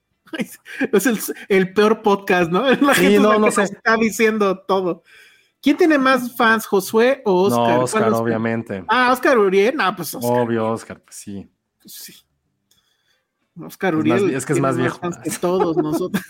sí. En los 90 yo era un chamaco y él ya estaba en la tele. ¿Qué pedo? Eso nunca se lo he dicho en su cara. Estaría bien decir. Oye, a mí Jamie Lee Curtis ni de joven ni nunca se me ha hecho atractiva. Pero Uf, no, ma- no, Ni en no, True no Lies. No. No, deja tu True Lies en, en Trading Places. No, nunca se me ha hecho Ufa, atractiva. no manches, está súper hot. Sí, Y ah, no, bueno, cero. el chiste es que esa, esa charla Ajá. estuvo bien buena. Ella es, en serio, súper, súper chingona. Dice Hugo Hernández, a mí sí me gustó Halloween Ends. De hecho, me gustan todas las de Halloween. No, no, bueno, pues, no, entonces, ya te gustan todas las de Halloween. ya, sí, ya, ya. ya. Hay un sesgo ahí, ¿eh? Hay un sesgo ahí. Totalmente. A ver, Sí, pues ya no. dinos, Josué. Yo vi un cachito nada más, la verdad. Ah, yo, yo la voy a contar, verga. Este, Pues sí, qué, qué tú- tú- tú sí la estupidez más grande es. O sea, primero, antes de nada, tienen que haber visto la anterior, que para mí es de las peores cosas que he visto. Sí, sí. este, en de la vida. Halloween. No, no de Halloween, de la vida. O sea, la anterior era como súper estúpida. Si no les si no saben de qué va, imagínense que era este güey en el pueblo, ya todo el mundo es- visible, ya no es como antes que estaba en las sombras, ya todo el mundo sabe quién es. Hasta el güey está en el hospital. Y el güey acaba con todos los doctores del hospital, con toda la gente, los mata. Al más, así a más no poder, o sea, neta, sí es bien estúpido. O sea, es muy estúpida la anterior. Y resulta que llegan como 40 policías y bomberos y el güey mata a todos. X ya. Allá acaba la otra. Y en este empieza con. Empieza bastante bien. Sí tiene una primera secuencia muy, muy chingona. que no sé si contarle. ¿O Sí, no? es, es Es que, que es yo ni muy vi el buena, es muy buena. Sí. Ok. Ah, mira, ya encontré por qué no sea más atractiva a Jamie Lee Curtis y lo dijo muy bien Ericito, pero ahorita regresamos después de ese comentario. Bueno, resulta que la película empieza con un niñero, con un hombre niñero de 21 años que tiene que cuidar a un morrito, el morrito más castroso de la historia, y algo pasa cuando lo está cuidando. Algo pasa muy, muy cabrón, que, el, que el chavito ese pues está un rato en la cárcel. Y que es una referencia a la original, ¿no? No va a decir porque sí podrá ser un spoiler de lo único bueno de la película, entonces mejor no. Ok. Entonces, bueno, para no hacer el cuento largo, eh, este, este joven descubre qué pasó con Michael Myers y el güey por arte de magia prácticamente se está convirtiendo en malo y puede ser como el nuevo Michael Myers y bla, bla, bla. No tiene sentido, no tiene ni pies ni Bueno, este güey. Nada más es decir que este güey después, eso sí es muy inexplicable, o sea, tan inexplicable como lo de que me estoy volviendo malo, es empieza a salir con una chica que a la sazón es la nieta de... Ajá. eh, y que es yo- espectacularmente guapa. Sí, ¿quién es? eh? Espectacular, no sé, la busqué, ya la sigo en Instagram. Ahí está, entonces no estuvo tan mal la película. No, eso fue lo único, es que es como una mezcla entre Anne Anne O sea, Hathaway y les Sí, a- así como a mí en las películas de superhéroes, la onda es si me compré o no el monito, es si tú seguiste a la chica o no en Instagram. Esa es una buena referencia, me encanta. Está Y aquí buenísimo. sí, sí, sí, sí, sí. Sí, totalmente. Ok, este, a ver. Ah, entonces ver pues sí, empiezas se ahí llama. con esta mujer, pero eh, después sale Michael Andy, Ma- Myers. y- Andy Matichak. Sí, tiene un nombre así como medio ucraniano. Y pues ah, prácticamente es eso, o sea, no, no sé qué más, no sé qué más decirles de la película, o sea, Yo es eso, Michael, no es una, es, es una pareja donde el chico que tuvo un accidente al inicio de la película probablemente se esté encarnando o tenga el espíritu de Michael Myers, pero Michael Myers sigue vivo, vive en una cloaca. Eh, la, la nieta de, de Jamie Lee Curtis, de Laurie, pues todo el mundo le echa la culpa de que ella sigue alimentando el ego de Michael Myers y que por ella todo el pueblo se va a la verga. Que mira, eh, digo, no terminé de verla, pero la idea de que el mal es como una cosa que se contagia.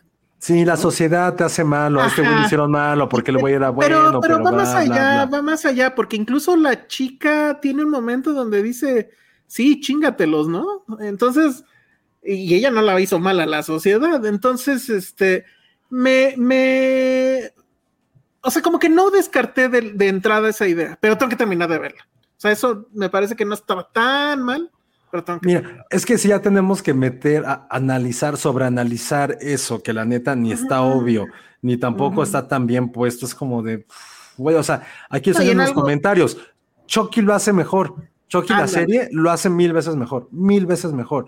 Y aquí de verdad, o sea, te lo juro que intenté forma de, de poder medio, o sea, que me gustara, que dijera, güey, porque a mí sí me gusta mucho lo que representa Halloween, o sea, sobre todo lo de John Carpenter el inicio, ya después. Sí, las secuelas, ¿no? totalmente. Sí, soy muy fan, la neta, pero esto no, o sea, como que intenté, dije, güey, no es la forma en que ninguno de los personajes tenía que irse. No, no, ninguno. O sea, ya vi que porque hicieron llorar a Lolita, ya le hizo llorar a Jamie Lee Curtis de la forma más blandengue que puede existir en el periodismo, pero digo, está bien. Sé que Lolita ya no se le puede decir nada como a la Virgen de Guadalupe, entonces no voy a decir nada, pero no Sí, mames. mejor. Sí, pero, ay, güey, es como, Sí, está súper. o sea, si te dan luz verde para hacer esa pregunta, güey, créame que todo periodismo básico de comunicación primer semestre haría esa pregunta, pero no Ya- lo digo por Lolita Ayala. Ya, No es ya por mejor, ella. ya No es mejor por que la lleven, ya mejor que la lleven a las licuachelas, pues total.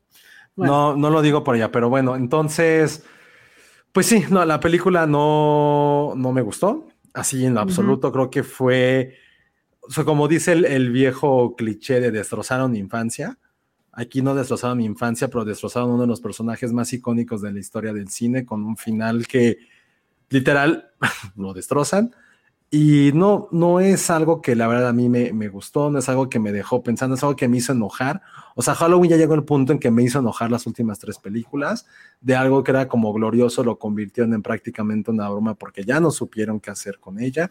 Entonces, si la quieren ir a ver para despedirse de Michael Myers, está bien, háganlo, pero sepan que se tuvieron que haber despedido desde hace años. Y Jamie Lee Curtis, no soy yo la mejor referencia, pero tampoco siento que ese personaje, esa como The Last Girl, que fue la icónica Jamie, Laurie Strode, todo lo que representó para la historia del cine, creo que en esta parte, ah, aparte Laurie Strode está haciendo su Roma también, o sea, en la película está haciendo su Roma, está haciendo su biografía, su biografía. Está escribiendo su biografía. Está, bueno, su Roma ahí, este, en papel, la está escribiendo y así como con, con frases bien, bien arjonescas. O sea, si es como, eso de biografía Laurie Strode, o sea, escribiéndole un nuevo libro a Arjona. Así sus, sus analogías bien chafas, sus metáforas de primaria. Entonces, la verdad sí, sí fue una gran decepción. O sea, no lo pondré en lo peor del año, pero sí es una hiper mega decepción lo que ha pasado con esta franquicia. Y eso sí ya fue como el último ataúd, algo que tiene que morir y que por favor no lo revivan. Ok, bueno, pues entonces ahí está. Yo la verdad es que pues empecé a verla más o menos, pero todo mundo ha dicho que está muy mala. Y pues creo que sí les creo, porque bueno, este, que si ya hablamos, vamos a hablar de esto, mira, bueno, a ver, lo voy a poner aquí en pantalla. ¿Crees que debamos de hablar de esto? Yo ni siquiera sé de qué hablan. Ah, perfecto. Bueno, pues nos están preguntando sobre Bill Murray. Yo más o menos estoy enterado, pero la verdad es que no tengo ganas. No tengo Yo no sé nada, entonces. Pues básicamente ya nos lo cancelaron. Ay, güey, Bill Murray no es incancelable, que no No, creo que ya. Creo que ahora sí, esta sí. Esta sí ya. Pero yo lo único que voy a decir al respecto es, efectivamente creo que el tipo carga demonios muy cabrones y no lo digo por estos casos que están saliendo, sino por todos los demás que se conocían respecto a que el güey era medio bully y medio pesadito, pero pues es su bronca. o sea, yo nada más veo sus películas y me parecen increíbles. Yo no sé de qué hablan, pero bueno, me voy a poner a investigar. Ok, dice, eso es por lo cual nunca se me ha hecho atractiva Jamie Lee Curtis. Me da cringe que Jamie Lee Curtis en la primera Halloween parece de treinta y tantos años y Justan tiene como 16, justo por eso. Sí, tiene como cara de anciana eterna. O sea, ¿qué traes contra las de 33 o qué? No, de 33 está chingón, pero no tienes 16 y pareces de 35. Estoy muy de acuerdo, Ericito, gracias. Pero es, por la película, o sea, en, en se ve increíble y en, y en la de los espías también. No, no, es Dice aquí Iván Chimal, justo la escena en la que Jamie Lee Curtis baila o está haciendo aerobics con John Travolta, me vuelvo heterosexual con esa escena. ¿Ya ves? ¿Ya ves? ¿Ya ves? Oye, pero lo que está más cagado, ah, dice secuencia inicial y la actriz, ya dijiste dos cosas buenas, Josué. Eso sí, sí, muy Oye, pero lo que me gustó es lo el tema de Oscar Uriel. Dice Jack Fan, Oscar Uriel es como Roger González. Ah, es que no sé quién es Roger González pues es un güey que no envejecía, creo. Pero a ver, espérate, había otros que decían que, ah, aquí está, Rocío González dice, 24 por segundo hace mil años con Daniela Michel, ajá, y luego, a ver, había otro. Pero eso no, no, no es como insulto, ¿eh? Sino siento que qué bueno que recuerdes un programa de hace 30 años y que la neta sí, siento que mató a mucha gente. No, la, las cápsulas, me refiero. Ah, sí, cierto, había cápsulas. La neta sí, sí fue algo súper increíble eso, la neta. Ay, es que ya me perdí. Había uno que decía que de niño lo vio en Canal 5, lo veía en Canal 5. Sí, pues en, es, perdón, en las Y el güey ahí sigue, ajá, y el güey ahí sigue. Oye, y eso que dice Ana Fox, qué bueno que lo estén diciendo. Es pésima, como fan de Michael Myers, es una mamada completamente, completamente, completamente. Es, sí, sí, sí, es una basofia de película, o sea, no, no, no, o sea, eso es horrible, de verdad, no la vean he visto muchas basofias, pero entre las basofias. Luego nos pregunta Jack Fan: dicen que dejaron todo abierto para que hubiera una secuela. Ah, la neta, no, la neta no hay forma de que haya una secuela. Pero va a regresar de alguna forma.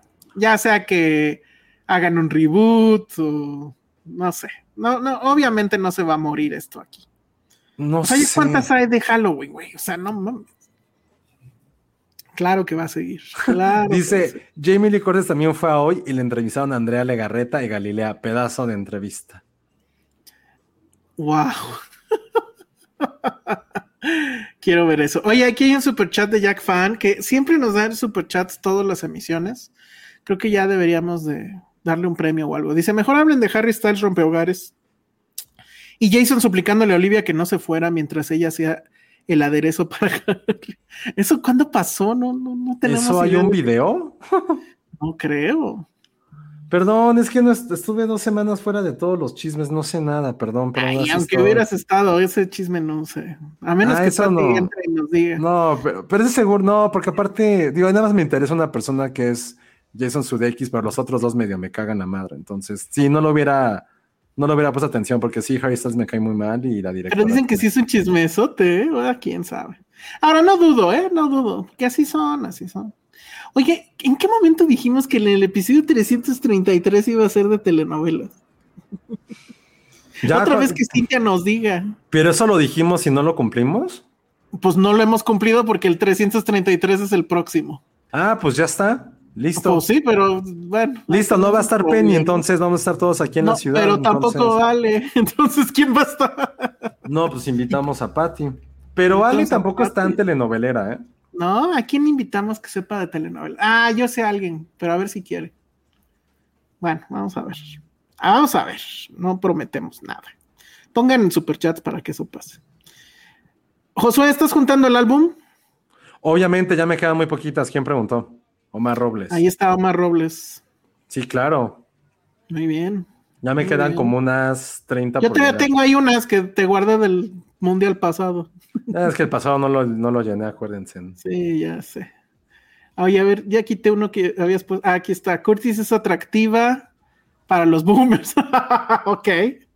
Pues puede ser, pero yo digo que sí. Dice Doctor Coloso, aprovechando que me han estado leyendo, tengo que quejarme un poco de Dragonsteria. A mí me prometieron que iba a estar Nora Saraí y nada. Sí han estado, ¿no? Sí, se han estado, nada más que digo, yo no estuve en los últimos episodios, no sabía mucho de la Ajá, producción. le, le- le delegó ahí a alguien y, y ya no sé qué pasó. Oye, pero ¿todavía falta un episodio o ya se acabó? Ujú, me falta un episodio. Ah, yo no sabía eso. Ah, pues qué Ujú. bien. Que invitemos a, a la Panco para hablar de tele. Ah, no estaría mal, ¿eh? No sabía que él era fan de las. Bueno, sí, me suena un poco que sí. Bueno, muy bien. Entonces, ahora sí vamos a hablar de cosas que le gustan a Josué. En la sección cosas que le gustan a Josué. ¿Y qué viste esta semana que te gustó, Josué? Ah, sí, ay, pendejo, no sé de qué, me quedé así como de qué hablan. Sí, bueno, unas- una, un documental de Netflix que la neta está muy bueno, me gustó mucho, casi lloro, me dio mucha emoción verlo. Que no es para todos, o sea, porque sí es como de un tiempo muy específico. Se llama The Redeem Team, que es prácticamente eh, un documental sobre todo lo que hizo el equipo olímpico de Estados Unidos de básquetbol en 2008 para volver a ser campeones del mundo. Campeones olímpicos, bueno, prácticamente campeones del mundo. Hay muchas entrevistas, hay muchas entrevistas con Kobe Bryant, con LeBron James, con toda esa generación. Está bastante, bastante increíble tener como todo ese arsenal de generación en video. La verdad, a mí me gustó sí me emocioné muchísimo durante algunas escenas. Y la verdad, sí, véanlo, creo que de Netflix a nivel deportes no hace cosas tan impresionantes, pero este sí está ahí como en su top 5, evidentemente. Entonces, échenselo para todos los que aman esa parte de, bueno, esa como generación de basquetbolistas. Y la verdad, sí, le doy 5 de 5 estrellas. Me la pasé, insisto, bastante bien, muy nostálgico. Entonces, háganlo. O sea, este es, digamos, o sea, en mis tiempos había un Dream Team. O hubo un Dream Team. Sí, ah, bueno, es que no puse el contexto, evidentemente, a lo mejor me puse como muy, muy exquisito. Es que en 2004, en los Juegos Olímpicos anteriores en Atenas, todos esos güeyes iban de mamones y perdieron, quedaron con la medalla de bronce. Ah, sí. Y pues a todo el mundo le super ardió porque fue de, güey, es el deporte que nosotros inventamos, es el deporte en el que somos los más chingones del universo. Hemos perdido un solo juego en 40 mil Juegos Olímpicos. ¿Cómo es posible que eso haya pasado cuando somos NBA? Hay estrellas profesionales, no mames. Entonces, pues realmente fue el ego de estos güeyes. Entonces, ¿cómo fue para que no volviera a ocurrir? Porque evidentemente lo que está padre es que vas viendo también el paralelismo de cómo muchas naciones, sobre todo España y Argentina, que en su momento ganó eh, la medalla de oro, estaban creciendo a pasos agigantados y Estados Unidos estaba así como echando la chorcha, estaba así como de, ah, pues qué hueva, no mames. Y por eso, por eso se llama The Redeem Team, el equipo de la redención, después de lo que pasó con el otro. Oye, ya te están aquí corrigiendo bien gacho. El básquetbol se, se inventó en Canadá. Bueno, el, el fútbol se inventó en Inglaterra y los chingones es en Sudamérica, da igual, pues. Muy bien, pero es un, es un buen dato. El profesor de mate dice, los que somos Team Magic y esa generación, ¿nos gustará el documental? ¿O Sí, no ha seguido con el básquet, ha seguido como con básquet, evidentemente sí, porque digo, ver a Kobe bromeando con LeBron James, con Carmelo Anthony, sí está bien padre haber visto este video, ¿no? Como sí es como un poco de nostalgia lo que pasó hace 15 años, no solamente verlos a ellos, pero te explican por qué. A mí, a mí me gusta mucho esa, como ver la parte humana de estos superatletas y cómo se vuelven amigos de gente con la cual compiten cada ocho días. Y esa parte de decir, güey, o sea, en el, cuando, cuando es algo profesional nos odiamos, pero fuera de la cancha somos súper amigos. ¿Y cómo se dio esta amistad? Creo que ya ahí te lo explican muy bien en este documental. Esa parte humana de cada uno de ellos está muy padre. Eso, eso fue a mí lo que me gustó. Son súper amigos, como Shazam, Batman, Superman. Hicieron su liga de la justicia de básquetbol de la NBA. Así es como le vendemos el documental a los nerds. exacto, exacto. Es como tener a Marvel a DC unidos. un poco sí, sí, sí, sí, un poco sí, de hecho. Oye, yo no, igual no hay del Dream Team. sí, porque sabes, yo sí. Ese sí, lo viví y, sí, sí fue un gran momento de la NBA. Sí hay, sí hay uno del Dream Team. Pero no tiene esa producción como las que. Ajá. Es que este es de los mismos del de Magic, ¿no? Creo. No, no, Magic lo hizo Apple TV. No, pero me refiero a los productores. O sea, probablemente están en otra plataforma, pero creo que los No vi bien lo de los productores, pero, pero sí. Déjame, te, te confirmo ese datazo. Pero sí, está como que muy. Sí, ¿The Last Dance cuál es? ¿Del del Magic? No, ese es el de Jordan. El de Jordan. Ah, bueno, son los mismos productores. Aquí dice en el cartel from the maker from, from the makers behind the Last Dance. Sí, seguro, porque es Netflix y tiene una, o sea, lo que tenía increíble de Last Dance, sí era su producción. O sea, está increíble todo el pietaje que tienen, el poder para convocar a estos güeyes y decirles, güey, denos unas entrevistas. Y no son solamente unas, es un chingo de tiempo, solamente lo puede hacer como una maquinaria muy poderosa que hay detrás. Ok, dice aquí este José Ismael, dice triste que Kobe se le reconociera como uno de los mejores de la historia hasta después de su muerte. De Kobe, la mejor historia de Kobe, bueno, no es la mejor, no, no quiero decir, la, historia más freaky de Kobe fue cuando estábamos dando el curso en Morelia y mm. estábamos dando el curso de cine en Morelia, de cine independiente y yo me quedé friciado porque justo cuando estábamos en el medio del curso fue cuando se murió Kobe. Ah, sí, llegó cierto, la noticia. Sí, cierto, sí, cierto. No me acordaba de eso. Sí, no, pues sí, es como un momento. ¿Dónde estabas cuando te enteraste cierto, Sí, y estábamos en la clase, hablando en la clase, y creo que sí, un que me fricié. Y, luego dije, ¿no? nos fuimos a cenar, sí lo dijiste, y luego nos fuimos a cenar y toda la conversación fue eso. Porque además fue una, bueno, una absoluta tragedia, o sea iba la familia ahí también, ¿no? Una de las hijas, ya Sí, la hija, la que era como su no, no su favorita, pero sí la que siempre estaba como con él, la que siempre estaba yendo a los partidos. Sí, estuvo bastante triste, pero pues sí, eso es The Redeem Team. Véanlo, la neta, sí está bien chido. Me, me gustó muchísimo. Muy bien. Que si ya hablamos de Netflix con comerciales, pues ya, este, a ver, déjenme, les pongo para los que ¿Cuánto, no sepan, ¿Cuánto va a costar? ¿Cuánto va a costar y qué implica? Porque... ¿Y qué implica con las demás plataformas? Si se van a empezar a hacer lo mismo. Va a pasar, va a pasar. La cosa es, supuestamente va a empezar ya el primero de noviembre, aunque Netflix oficialmente no ha dicho nada, según yo, pero toda la información se filtró, por así decirlo, de una junta que hubo, eh, donde no sé por qué los medios o algún medio se enteró y dio pelos y señales del asunto, lo traía la nota del país y no me acuerdo que otros medios, o sea, no era cualquier este, filtración. Entonces va a empezar supuestamente ya el mes que entra y va a costar 100 pesos el, la, bueno, la versión con anuncios de Netflix solamente va a tener resolución de 720p, o sea, se va a ver más pinche que HD, o sea, esto no es HD, 720. Sí va a estar en, en los dispositivos, o sea, la, pueden ver en la TV, en, la computadora, en el smartphone o en, en la tablet. No vas a poder hacer descargas. Ustedes, si están ahorita en Netflix, saben que puedes descargar las series, solamente las de Netflix, según yo y te las puedes llevar en el celular para verlas en el avión, etcétera. Esto no se va a poder. No y otra cosa que tampoco es que el catálogo no va a ser el mismo. Esto es obvio porque, según yo, en, los contratos que tengan con otras, con series que no son de ellos, pues evidentemente el contrato que firmaron estaba especificado que no iba a haber anuncios.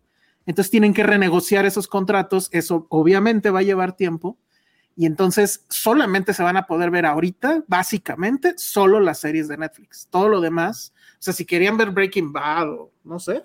No bueno, Breaking, o sea, a ver, entonces en el gratis hay comerciales y un catálogo. De no es gratis, cuesta 100 pesos. Bueno, sí, sí, sí, sí. Sí, sí porque además es la otra. Bueno, el, Yo el barato. que fuera gratis, pero no, es el barato. El barato, el básico, pues. El, básico con anuncios. El austero. El, austero, exacto, sí. Es con anuncios y con un catálogo limitado. Así es.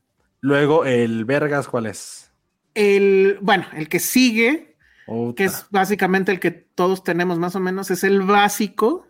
El equipado, pues. No, ni tanto, porque faltan otros dos. O sea, el básico ah, es 139 pesos, no hay anuncios, sí hay descargas, pero solo puedes ver en 720p, que la neta sigue siendo muy pobre. Luego ya viene el estándar, que ese cuesta 219 pesos.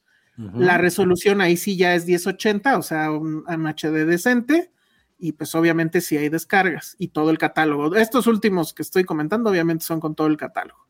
Y luego viene el premium, que tiene un costo de 300 pesos. Ese sí ya puede eh, transmitir en 4K y además puedes tienes a más familiares este, que puedas, este, que puedes agregar, pues, a, la cuenta.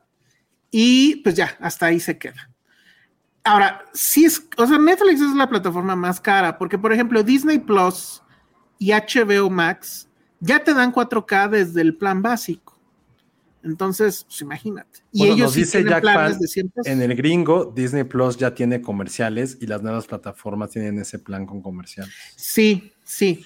Eh, bueno, no sabía yo que Disney Plus ya lo tenía, pero el asunto es que esto se adelantó, porque originalmente Netflix había dicho que iba a suceder hasta eh, finales de, no, principios de 2023, pero Disney ya, ya anunció que lo iba a hacer antes y creo que también HBO Max o, una más, no sé qué otro de los plataformas. Disney es una que sí. Y entonces se quisieron adelantar. Y por eso va a suceder. Ahora, el otro rumor, pero eso sí es muy rumor, es que también a partir del 1 de diciembre va a empezar la política restrictiva respecto al compartir cuentas. Y eso, eso sí va a estar muy cabrón porque yo, o sea, yo lo hago, pues, o sea, mi familia, pues todos en la familia tenemos la cuenta compartida. Entonces, pues va a estar fuerte, va a estar muy fuerte. Sí está, o sea, sí siento que es como, no quiero sonar apocalíptico, sí, pues es como el, el, principio del fin de todo esto. O sea, ya vivimos unos 10 años de gloria con todo esto, o quizá unos 3 con tantas plataformas, pero Sí, esto ya suena muy mal y que esto va a ser, ni siquiera el futuro, va a ser una constante en todas las plataformas. Entonces, nosotros lo advertimos en 2017. Sí, el problema esto va a ser la nueva televisión por cable. El problema es el modelo, como ya lo habíamos mencionado. El modelo requiere forzosamente, el modelo de negocio me refiero. Sí, claro. Requiere forzosamente que todos los meses tú tengas un incremento en, en, la, en los suscriptores. Y ya empezó a suceder que lo contrario, que Netflix empezó a perder. Siento que no es tanto, o sea, como para, no mames, ya quebraron, no. Pero sí es una alarma porque justo el modelo requiere que tengas cada vez claro. más. Entonces, si eso empieza a disminuir, pues ya tienes que frenar. Y pues esto es más bien, bueno, son como los primeros intentos para frenar, eh, bueno, para resarcir esa, esa pérdida sin frenar las producciones pero yo creo que va a llegar un momento en que le van a tener que bajar a, su mamada. Había un sketch de, de, Saturday Night Live que era cómo, cómo llegaba la gente a pedir dinero a Netflix, ¿no? Y entonces llegaban así, este, ay, tengo una serie de tal mamada. Ah, sí, toma el dinero. Así, pero se lo aventaban, ¿no? Así, fajos de dinero. Ay, que tengo una serie. De... Sí, toma. O sea, Netflix hace de todo. Y siento que sí, pues ya van a tener que en un punto ponerse un poco más estrictos, pues. ¿No? Pero bueno, pues así está ese show. Esto. Híjole, bueno, lo de Carlos González sí está muy mal. Este, pero en su último reporte declararon un incremento. Pues, ah, pues entonces por ahí va. Pero está bien, o sea, al final es eso. O sea, al final es que ya pasó y nada indica que pueda, o sea, nada dice que no pueda volver a suceder. Al contrario, o sea, cada vez hay más plataformas, la competencia está cabrona, entonces pues, se tienen que proteger de alguna forma, ¿no? Pero en fin. Foxy suena esto, digo, era lógico, sabíamos que iba a pasar, pero pues no porque sepas que viene la tormenta no te va a afectar o te va a doler. Entonces, pues ya, ahí está lo que va a pasar con Netflix y evidentemente lo que va a pasar con el resto de plataformas de streaming de aquí a un cortito tiempo. Entonces, sigamos haciendo como cuáles son las tres con las cuales nos quedamos. Creo que ahorita, evidentemente, Netflix, pues ya cayó del, ya desde hace un rato en algunos de nosotros había caído del podium, pero ahorita siento que, que es el momento de Disney Plus para Siento que ya, ya estamos en una etapa. Digo, por ejemplo, Netflix nunca tuvo un plan anual, que creo que debió de hacerlo, y en cambio Disney sí tiene, y creo que HBO Max también, ¿no? Pero probablemente ya estamos en una etapa donde lo que tengamos que hacer es contratarlo solo cuando hay algo que queremos ver. Y, eso pasa con Apple, eso pasa con, ¿cómo se llama ahora Stars? Este, con Lionsgate. Lionsgate, eso pasa con este, hay otra de, Amazon, bueno, que la puedes contratar en Amazon que se llama MGM. Ah, claro. Eh, con, esas pequeñitas, bueno, pequeñita, Apple no es necesariamente pequeñita, vamos, pero, y Netflix, que, pues es pago mensual. Entonces, yo creo que va a llegar, o, ya estamos en ese momento. Ahorita, por ejemplo, decía Nora que ya quería cancelar Netflix, pero que ya se cruzó con The Crown. Y pues sí, The Crown son no sé cuántas temporadas y ya viene la nueva, y eso es algo que yo también quiero ver y que seguramente muchos quieren ver por el tema de, pues, de la reina, ¿no? Pero... Ah, eso va a estar bueno por el chisme. Va a estar muy bueno. Entonces, ese es, dice, Netflix hizo algo que las otras no, es el streaming que ven los papás. Sí, eso ser sí. el primero, ser el primero le dio este tema de, no sé cómo se llama eso técnicamente, pero que eh, eh, palabras como Durex o Prit o este... O sea, que no todo, que son marcas, pero que se vuelven palabras que describen objetos, ¿no? Entonces, sí, para los papás, cualquier, es net, cualquier streaming es Netflix, como cualquier videojuego es Nintendo, ¿no? Entonces, este, eso, eso es muy valioso, muy valioso como marca. Total. Y no, eso yo creo que jamás lo van a perder, jamás. Haga lo que haga quien sea, ellos ya tienen eso. Eso es muy valioso. Pero bueno, este, la hueva es pagar una y a la semana la otra. Pues sí. pues, sí. pero pues bueno. A lo mejor ya debería de haber un servicio, ¿no? Que te le pongas y ya. En fin, pues ya con esto creo que ahora sí acabamos, ¿no? Sí, porque tienes que hacer el otro. Tengo que hacer Citizen Boomer que va a iniciar luego, luego que acabemos de esto. Este.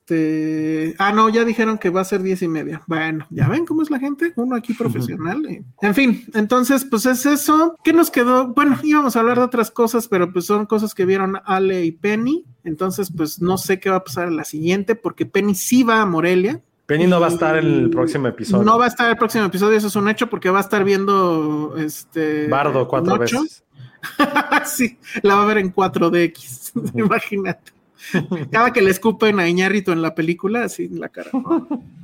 Este, va a estar también Sandra, síganla en redes y bueno, ella va a ser la encargada de las redes en, eh, de Filmsteria en Morelia.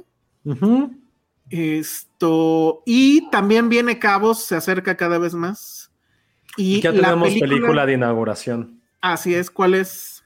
La ballena de Whale. La ballena de Whale. De Whale. De, de Whale. con George de la Selva, ¿cómo se llama? Este, bueno, de Darren Aronofsky y con Brendan Fraser. Con Brendan Fraser. Es el gran regreso de Brendan Fraser. Todo el mundo dice que está increíble. Y pues sí lo creo. La verdad es que es qué historia la de Brendan Fraser, ¿no? Pero bueno.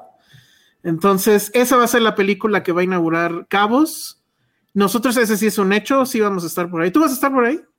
Eh, todavía estoy revisando porque hay muchas cosas del trabajo, pero probablemente sí, sí, Morelia, la neta, sí me vino en una semana muy compleja de chamba, entonces, pues no voy a poder tristemente. Mm. Ok.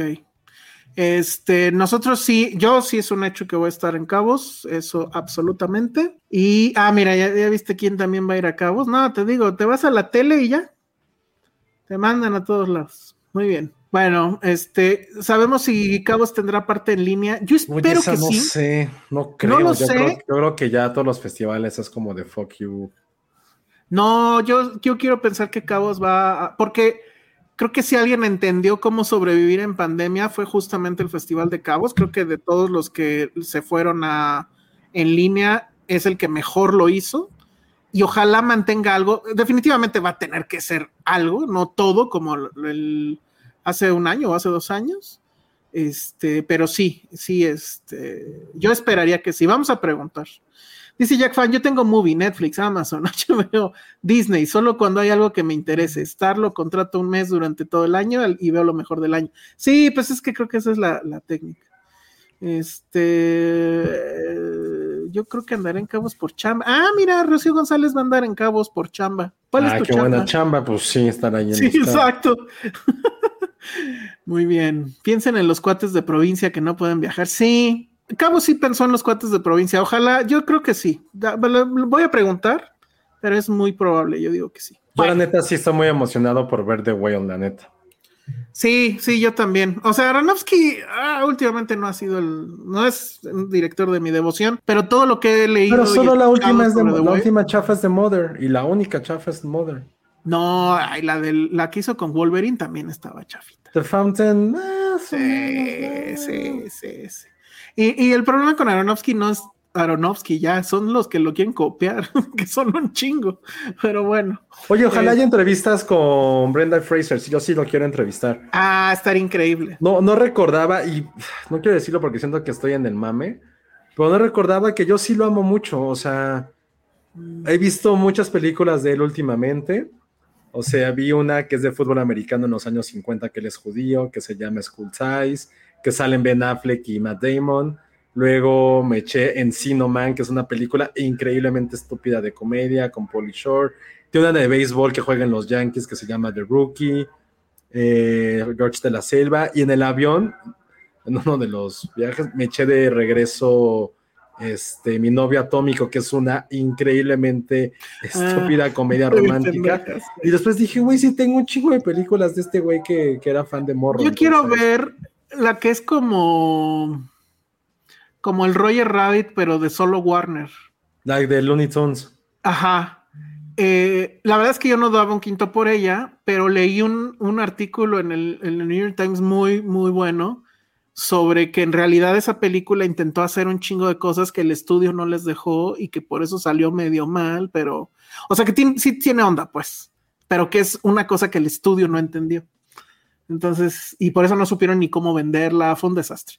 Pero que la película no era realmente tan mala. Entonces, sí, quiero, quiero verla. Claro, también Airheads con Steve Buscemi, tienes toda la razón, Mm. también es una buena película. Sí, no sabía que sí tenía varias cosas como con Brendan Fraser en mi adolescencia, infancia. ¿Encino Man es de él? Sí, él es el actor, él es el cavernícola. Sale el teto Mm. de Frodo, no, el que no es Frodo, ¿cómo se llama? Ah, El gordo que no es Frodo. El de los Ah. Goonies, pues. Sí. Sale, sí, él sí. es el protagonista, sale Polly Shore. Sí, está, está. Yo la veía mucho de niño, mucho, mucho. A mí me gustaba la cancioncita de George, George, George de la Selva. Y en también español es estaba muy cagada. George es una gran película, la volví a ver apenas hace como cuatro o cinco meses. No más. y sí, es muy divertida. Tiene una, una narración muy, muy cagada. Órale, esto no lo sabía tampoco. Hay una serie de Fraser con Tom Welling llamada The Professionals. Muy noventas. Esa sí, no, no, no sabía. Yo sé si Monstruo con Ian McKellen, claro, que fue como su película seria, cuando ya se convirtió como en actor de verdad. Pues es como del 95 o algo. Pero sí, esa de que es juega béisbol también me gustaba mucho de niño. Ya, ya está aquí el de los tamales ahí de fondo por si lo escuchan, pero eh, también en nuestro TikTok vean el bonito video de Encan, donde le dan no sé cuántos minutos de aplausos y pues sí, Brendan Fraser se pone a llorar porque, pues porque es Brendan Fraser y su historia está bien. Ah, y la momia, claro, se nos están olvidando La momia, completamente sí. la momia. Ah, A Blast from the Past. Sí, esa yo la, o sea, es la que mí- dijiste ahorita, es que Alicia Sí. Silverstone a mí, puta, era como mi mega Sí, crush en esa sí. época, mi super crush Alicia Silverstone. Entonces, ah, The Quiet American, claro, con la de Michael King, que esa es como de 2001. Ay, esa no me acuerdo. The Quiet American. No, esa no me. Así me Sí, acuerdo. esa la película, estuvo- no sé, me acuerdo que sale él. Él es el coprotagonista. Los tenis negros que salen en George de la Selva son hermosos. Sí, yo los tengo en blancos. Los Nike Air Up Tempo eran clasiquísimos. Los de eran los de Pippen. Órale. Texas Rising, filmada aquí en Durango, dice Lu Ibarra. Al diablo con el diablo, claro, cuando dice yo soy Ah, alérgico, claro. soy alérgico a los crustáceos. Eso, ya, con eso. Si logramos que para Filmsteria de esa frase, ya. No mames, que diga soy alérgico a los crustáceos. Crustáceos. No sé si sea su frase más famosa, pero. Yo creo que es su frase más famosa, totalmente, totalmente. Y esa es una gran película. Me Espera, dice Laui, Laui Barra, dice, allá anduvimos en el departamento de vestuario. Ah, ella Ah. estuvo en Texas Rising, filmada aquí en Durango, ella trabajó en eso, dice, allá anduvimos en el departamento de vestuario. Oiga, debemos de volver a traer a gente que haya trabajado en esas cosas. como- Ah, fíjate que ten- eh, tenemos la posibilidad, pero no sé si hacerlo en una transmisión aparte o aquí en vivo. Nada más que sí tendría que ser, yo creo que dentro de dos semanas, pero bueno. Sí, porque es el eh, especial de telenovelas por hocicones. Exacto. Pero tenemos chance de platicar con la coreógrafa de Bardo. Y, y ustedes dirán, ¿por qué hay coreografía en Bardo? Porque hay esta escena enorme de baile, pero hay muchos otros momentos donde hay ciertas coreografías, ya la verán ustedes. Entonces está bueno porque también eh, eh, esta persona coordinó un poco de lo que se hace en el Zócalo Ajá. y es la persona que hizo toda la cuestión coreográfica para la de Bond, Spectre era, ¿no? La que se filmó también en el. Zócalo. Entonces no es cualquier persona. Entonces vamos a ver, va a depender mucho de su agenda y, y bueno, y si ya tenemos este problema de la que sigue, entonces yo creo que sí va a ser un video aparte, pero sí estén pendientes de eso porque sí va a estar muy interesante. eso. Lo que me saca de onda es cómo alguien se acordó que era el episodio 333 que íbamos a hablar de No novelas. sé, que ¿Y, nos den por qué pruebas. lo, ¿Y por qué lo dijimos? No sé, que nos den pruebas. Yo no creo nada. Bueno, entonces ya vámonos. Dice, todos los millennials queremos ver a Brendan y Kristen recibir su Oscar. Sí, total, sí son bueno. gente con la cual crecimos muchísimo. Sí. Oye, y Elizabeth Hurley sigue viéndose igualita, ¿verdad? Más o menos, sí. Wow. Sí, eh, en- ahorita en los aviones que estuve viendo, sí tuve como mi ciclo de Brendan Fraser de Matt Damon, la neta. Que diga esto, Brendan Fraser, léelo, Josué. Soy alérgico a las licochelas. Estaría increíble. Bueno, muy bien, pues ahora no, sí ya no quieren que hagamos lo de novelas, pero pues es que dijimos. No que no, oh, pero es que Ana Fox siempre trae la contra. Siempre, siempre, siempre. O sea, yo tampoco quiero porque siento que dígale ya- a Ana Fox, no, no des, no des super chat, Ana Fox. Y ahí viene y deposita. Bueno, ya vámonos, redes sociales. Porque yo tengo que hacer otro programa, chale. Ah, ciertamente, yo tengo que trabajar ahorita un ratito. Tus redes sociales, Josué. Arroba Josué Corro. Muy bien, yo soy el Salón Rojo. Vayan a ver Black Adam, vayan a ver Bardo, vayan al Festival de Morelia y nos cuentan. Sí, nos mandan sí, fotos. síganos en. Morelia. Créanme que ahí vamos a estar haciendo varias, varias, varias cosas. Entonces, y sí es Sí. cierto, The Rock hizo licuachelas en TikTok, sí es cierto. ¿En serio? Sí, no, hizo un no trago, quiero. hizo un Ya no traguito. quiero, ya no quiero la de Shazam. Me voy a quitar la playera en este. instante. No, no es cierto. Bueno, Sí, entonces. hizo este, un cóctel con un güey que me caga muchísimo la madre. Bueno, Pero pues el güey sí es como huge deal, entonces. Está bien. Pero sí, o sea, no, el problema Bueno. no es eso, es que lo hizo y se vio cagado. Es que de Rock a lo que le digas dice que sí, pues digo que a mí me cae tan mal porque es un güey que todo, todo dice que sí, todo es blanco, no hay nada negro en ese güey, o sea. Pues lo, lo debimos haber traído acá y a ver de qué hablábamos. ¿Qué le hubiéramos sí, no, porque no? ya dije que me cae mal, entonces ahora no lo verán. Oh, ya ves. Por tu culpa no vienen los famosos acá. Bueno, Oye, sí, ese fue el, Rojo. el Filmsteria OG. en Filmsteria OG dicen que estuvo Nadie, bueno. nadie, nadie extrañó ni a Penny ni a Ale, solo lo voy a No, decir. nadie. No hubo ningún comentario de dónde están, cómo están, no pasó absolutamente nada. Entonces, solo lo voy a poner sobre la mesa. eh, no es críticas a ellas, es porque ustedes son el mejor público. Entonces, aprecian la parte original. Penny, Penny me acaba de poner hace 10 minutos que acababa de llegar. Así de. No, "Mm". pues ya, bye. Bueno, pues entonces ahí dentro de un mes veremos a Penny. Muchas gracias. Nos vemos. Adiós. Oigan, y, sí, y sigan a Sandra y a Filmsteria que vamos a estar en Morelia. Sí. Entonces, ah, Sí, Yalan eh. también. Yalan ya dijo que nos iba también ahí a echar la mano. entonces, si Híjole. Alan. Híjole, Alan. A ver si es cierto, ¿eh? No, pero ya Sandra sí está más que comprometida al asunto. Qué bueno, la vamos bueno. a super explotar así todo, así TikTok por película. Oye, yo sí siento un poquito. de. Yo sí siento un poco feo porque es desde 2008 no iba, o sea, era ya va racha pues desde lánzate. 2008. No, no, puta. Me cuelgan en el trabajo si me voy. Yo desde cuándo, no, pues ya tienen buen. Creo que yo tampoco había faltado, pero no sé desde cuándo. Tú ibas antes que yo, eso sí. Sí, yo ya No. 2008, o sea, viene en tres, en tres décadas distintas. Está preguntando Nora Jiménez y los Citizen Boomers. Ya vamos, nada más vamos a acabar esto. Este, ah, descanso Ay, 10 ya, minutos y empezamos. ay. Bueno, adiós. Bye. Bye.